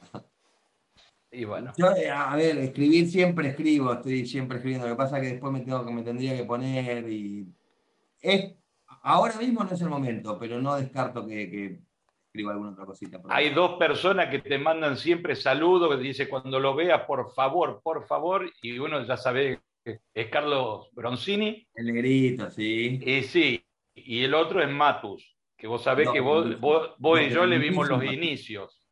Sí, sí. De hecho, yo a Matías, a Matus lo vi acá hace unos años, lo estuvimos, compartimos un, un congreso juntos, que la rompió también, es un, es una bestia, es, una- es el Lance Barton sí. argentino. Y digo Y Lance sí. Barton porque le construyeron un teatro para su espectáculo, o sea que Y imagínate. sí, Oh. estuve entreverado en eso, así que por lo tanto es bárbaro. El, el- el alumno superó ampliamente al maestro, ¿qué le vamos a hacer? Pero, y sí, ampliamente, es, es increíble lo que no tiene techo. Yo con el negrito, con, con Carlito Broncini estoy en contacto más seguido, pero Matus hace mucho que no lo veo, así que si hablas vos con él, le mandás, mm, Sí, claro, yo hablo permanentemente con él. Mandale un abrazo gigante, porfa. Perfecto, un abrazo Carlos, de corazón. Beso, Rubén. Nos Gracias, vemos. Rubén. Hasta Gracias. luego. Aquí en el chat eh, están diciendo que, que bueno, que, que se matan por tu libro, primer libro. O sea que Pues yo también, yo, vamos, no, no se pierden nada, pero vamos, no, no tengo ni yo ese libro. que no lo tienes ni tú. Bueno, oye, Mi día- madre tiene, mi madre tiene alguna copia de la primera, así lo tiene ahí en, un folio, esto, en una bolsita de plástico para que no se arruine, pero yo no, tengo, no tengo ni Pues, los últimos. Ca- Carlitos, un día te llamo y me lo cuentas por teléfono. Y así se dan libros por teléfono. Me- Oye, No te he mandado info a vos de eso, ¿no? Nunca. No, no, de eso no. No, voy a buscar el DVD tuyo y cuando lo tenga, igual está ahí. Ay, que lo mismo. Busca porque a lo mejor hay algo. Búscalo, búscalo. El secreto de volar de David, de David Copperfield y luego está el, el primer libro de, Adriano, justo al lado, al lado Sí, sí, juntos. sí, sí. Qué bueno, qué bueno. Búscalo, búscalo. Bueno, Bueno, oye, yo- es una tontería, pero yo creo que en la biblioteca, no me acuerdo si era la de Copperfield o la de quién, cuando, cuando en Carnita de Magia Studio, la- la- ¿te ubicás? Cuando se cerró, varios magos eh, compraron mucho material, tenía un montón de material en la, en- en la bodega y tal, y no me acuerdo a quién fue, alguien, esto me lo contó alguien que le mandó, le mandó a pedir, no sé si fue Copperfield o quién fue que les mandó a pedir, dice, bueno, mándame fotos de lo que hay, a ver qué compro. Y hay alguien que en Estados Unidos, no, no me quiero arriesgar a decir Copperfield, pero fue uno de estos que tienen megas bibliotecas ya, que se llevó mi libro para, para allá, para la biblioteca, para que estuviesen ese libro, porque lo tenía en carnita, porque yo le había mandado el año 96, se editó ese libro, o sea, imagínate los años Oh. que tenía, tenía amarillo en un rincón tirado en el suelo. pero eran libros, vamos a ser malos. ¿Eran libros o eran unas fotocopias con gusanillo? No, creo que era el libro, ¿eh? Creo que era el libro. Ah. Porque me mandaron ¿seguro? la foto, me mandaron la foto a mí de lo que había seleccionado y dice, mira, está tu libro entre medio de esta selección. Ok, ok, lo digo porque del año 1900 Sí, se hacían- bueno, encuadernar yo era... Yo me crié leyendo y leyendo fotocopias, ¿eh? Eh, ya, y- un pibe de y 15 muchos, años y- era imposible conseguir Y material. muchos porque, porque primero no había dinero suficiente como para comprarte el libro y luego no había eh, ni fotocopias porque las fotocopias eran, eran, eran oro. O sea que tenías, te dejaban un libro, lo leías y tenías que memorizar y, y- Sí, o tomar notas, sí. Sí, sí, a llenar, a llenar el cuaderno. Carlos, eh, no sé si habrá alguien más que se quiera despedir, pero ya sí que ha dicho Andy que no quiere despedirse porque si no, esto estaríamos aquí no, hasta las tantas, o sea que no. No, yo también. Así que con Andy ya hablamos mañana. Eso. Un abrazo muy grande a todos los pildoreros, a las pildoreras, a Carlos, a Manuel, a Joe y a todos los que os habéis quedado hasta el final. Vamos a parar la, la grabación porque hasta aquí tendrá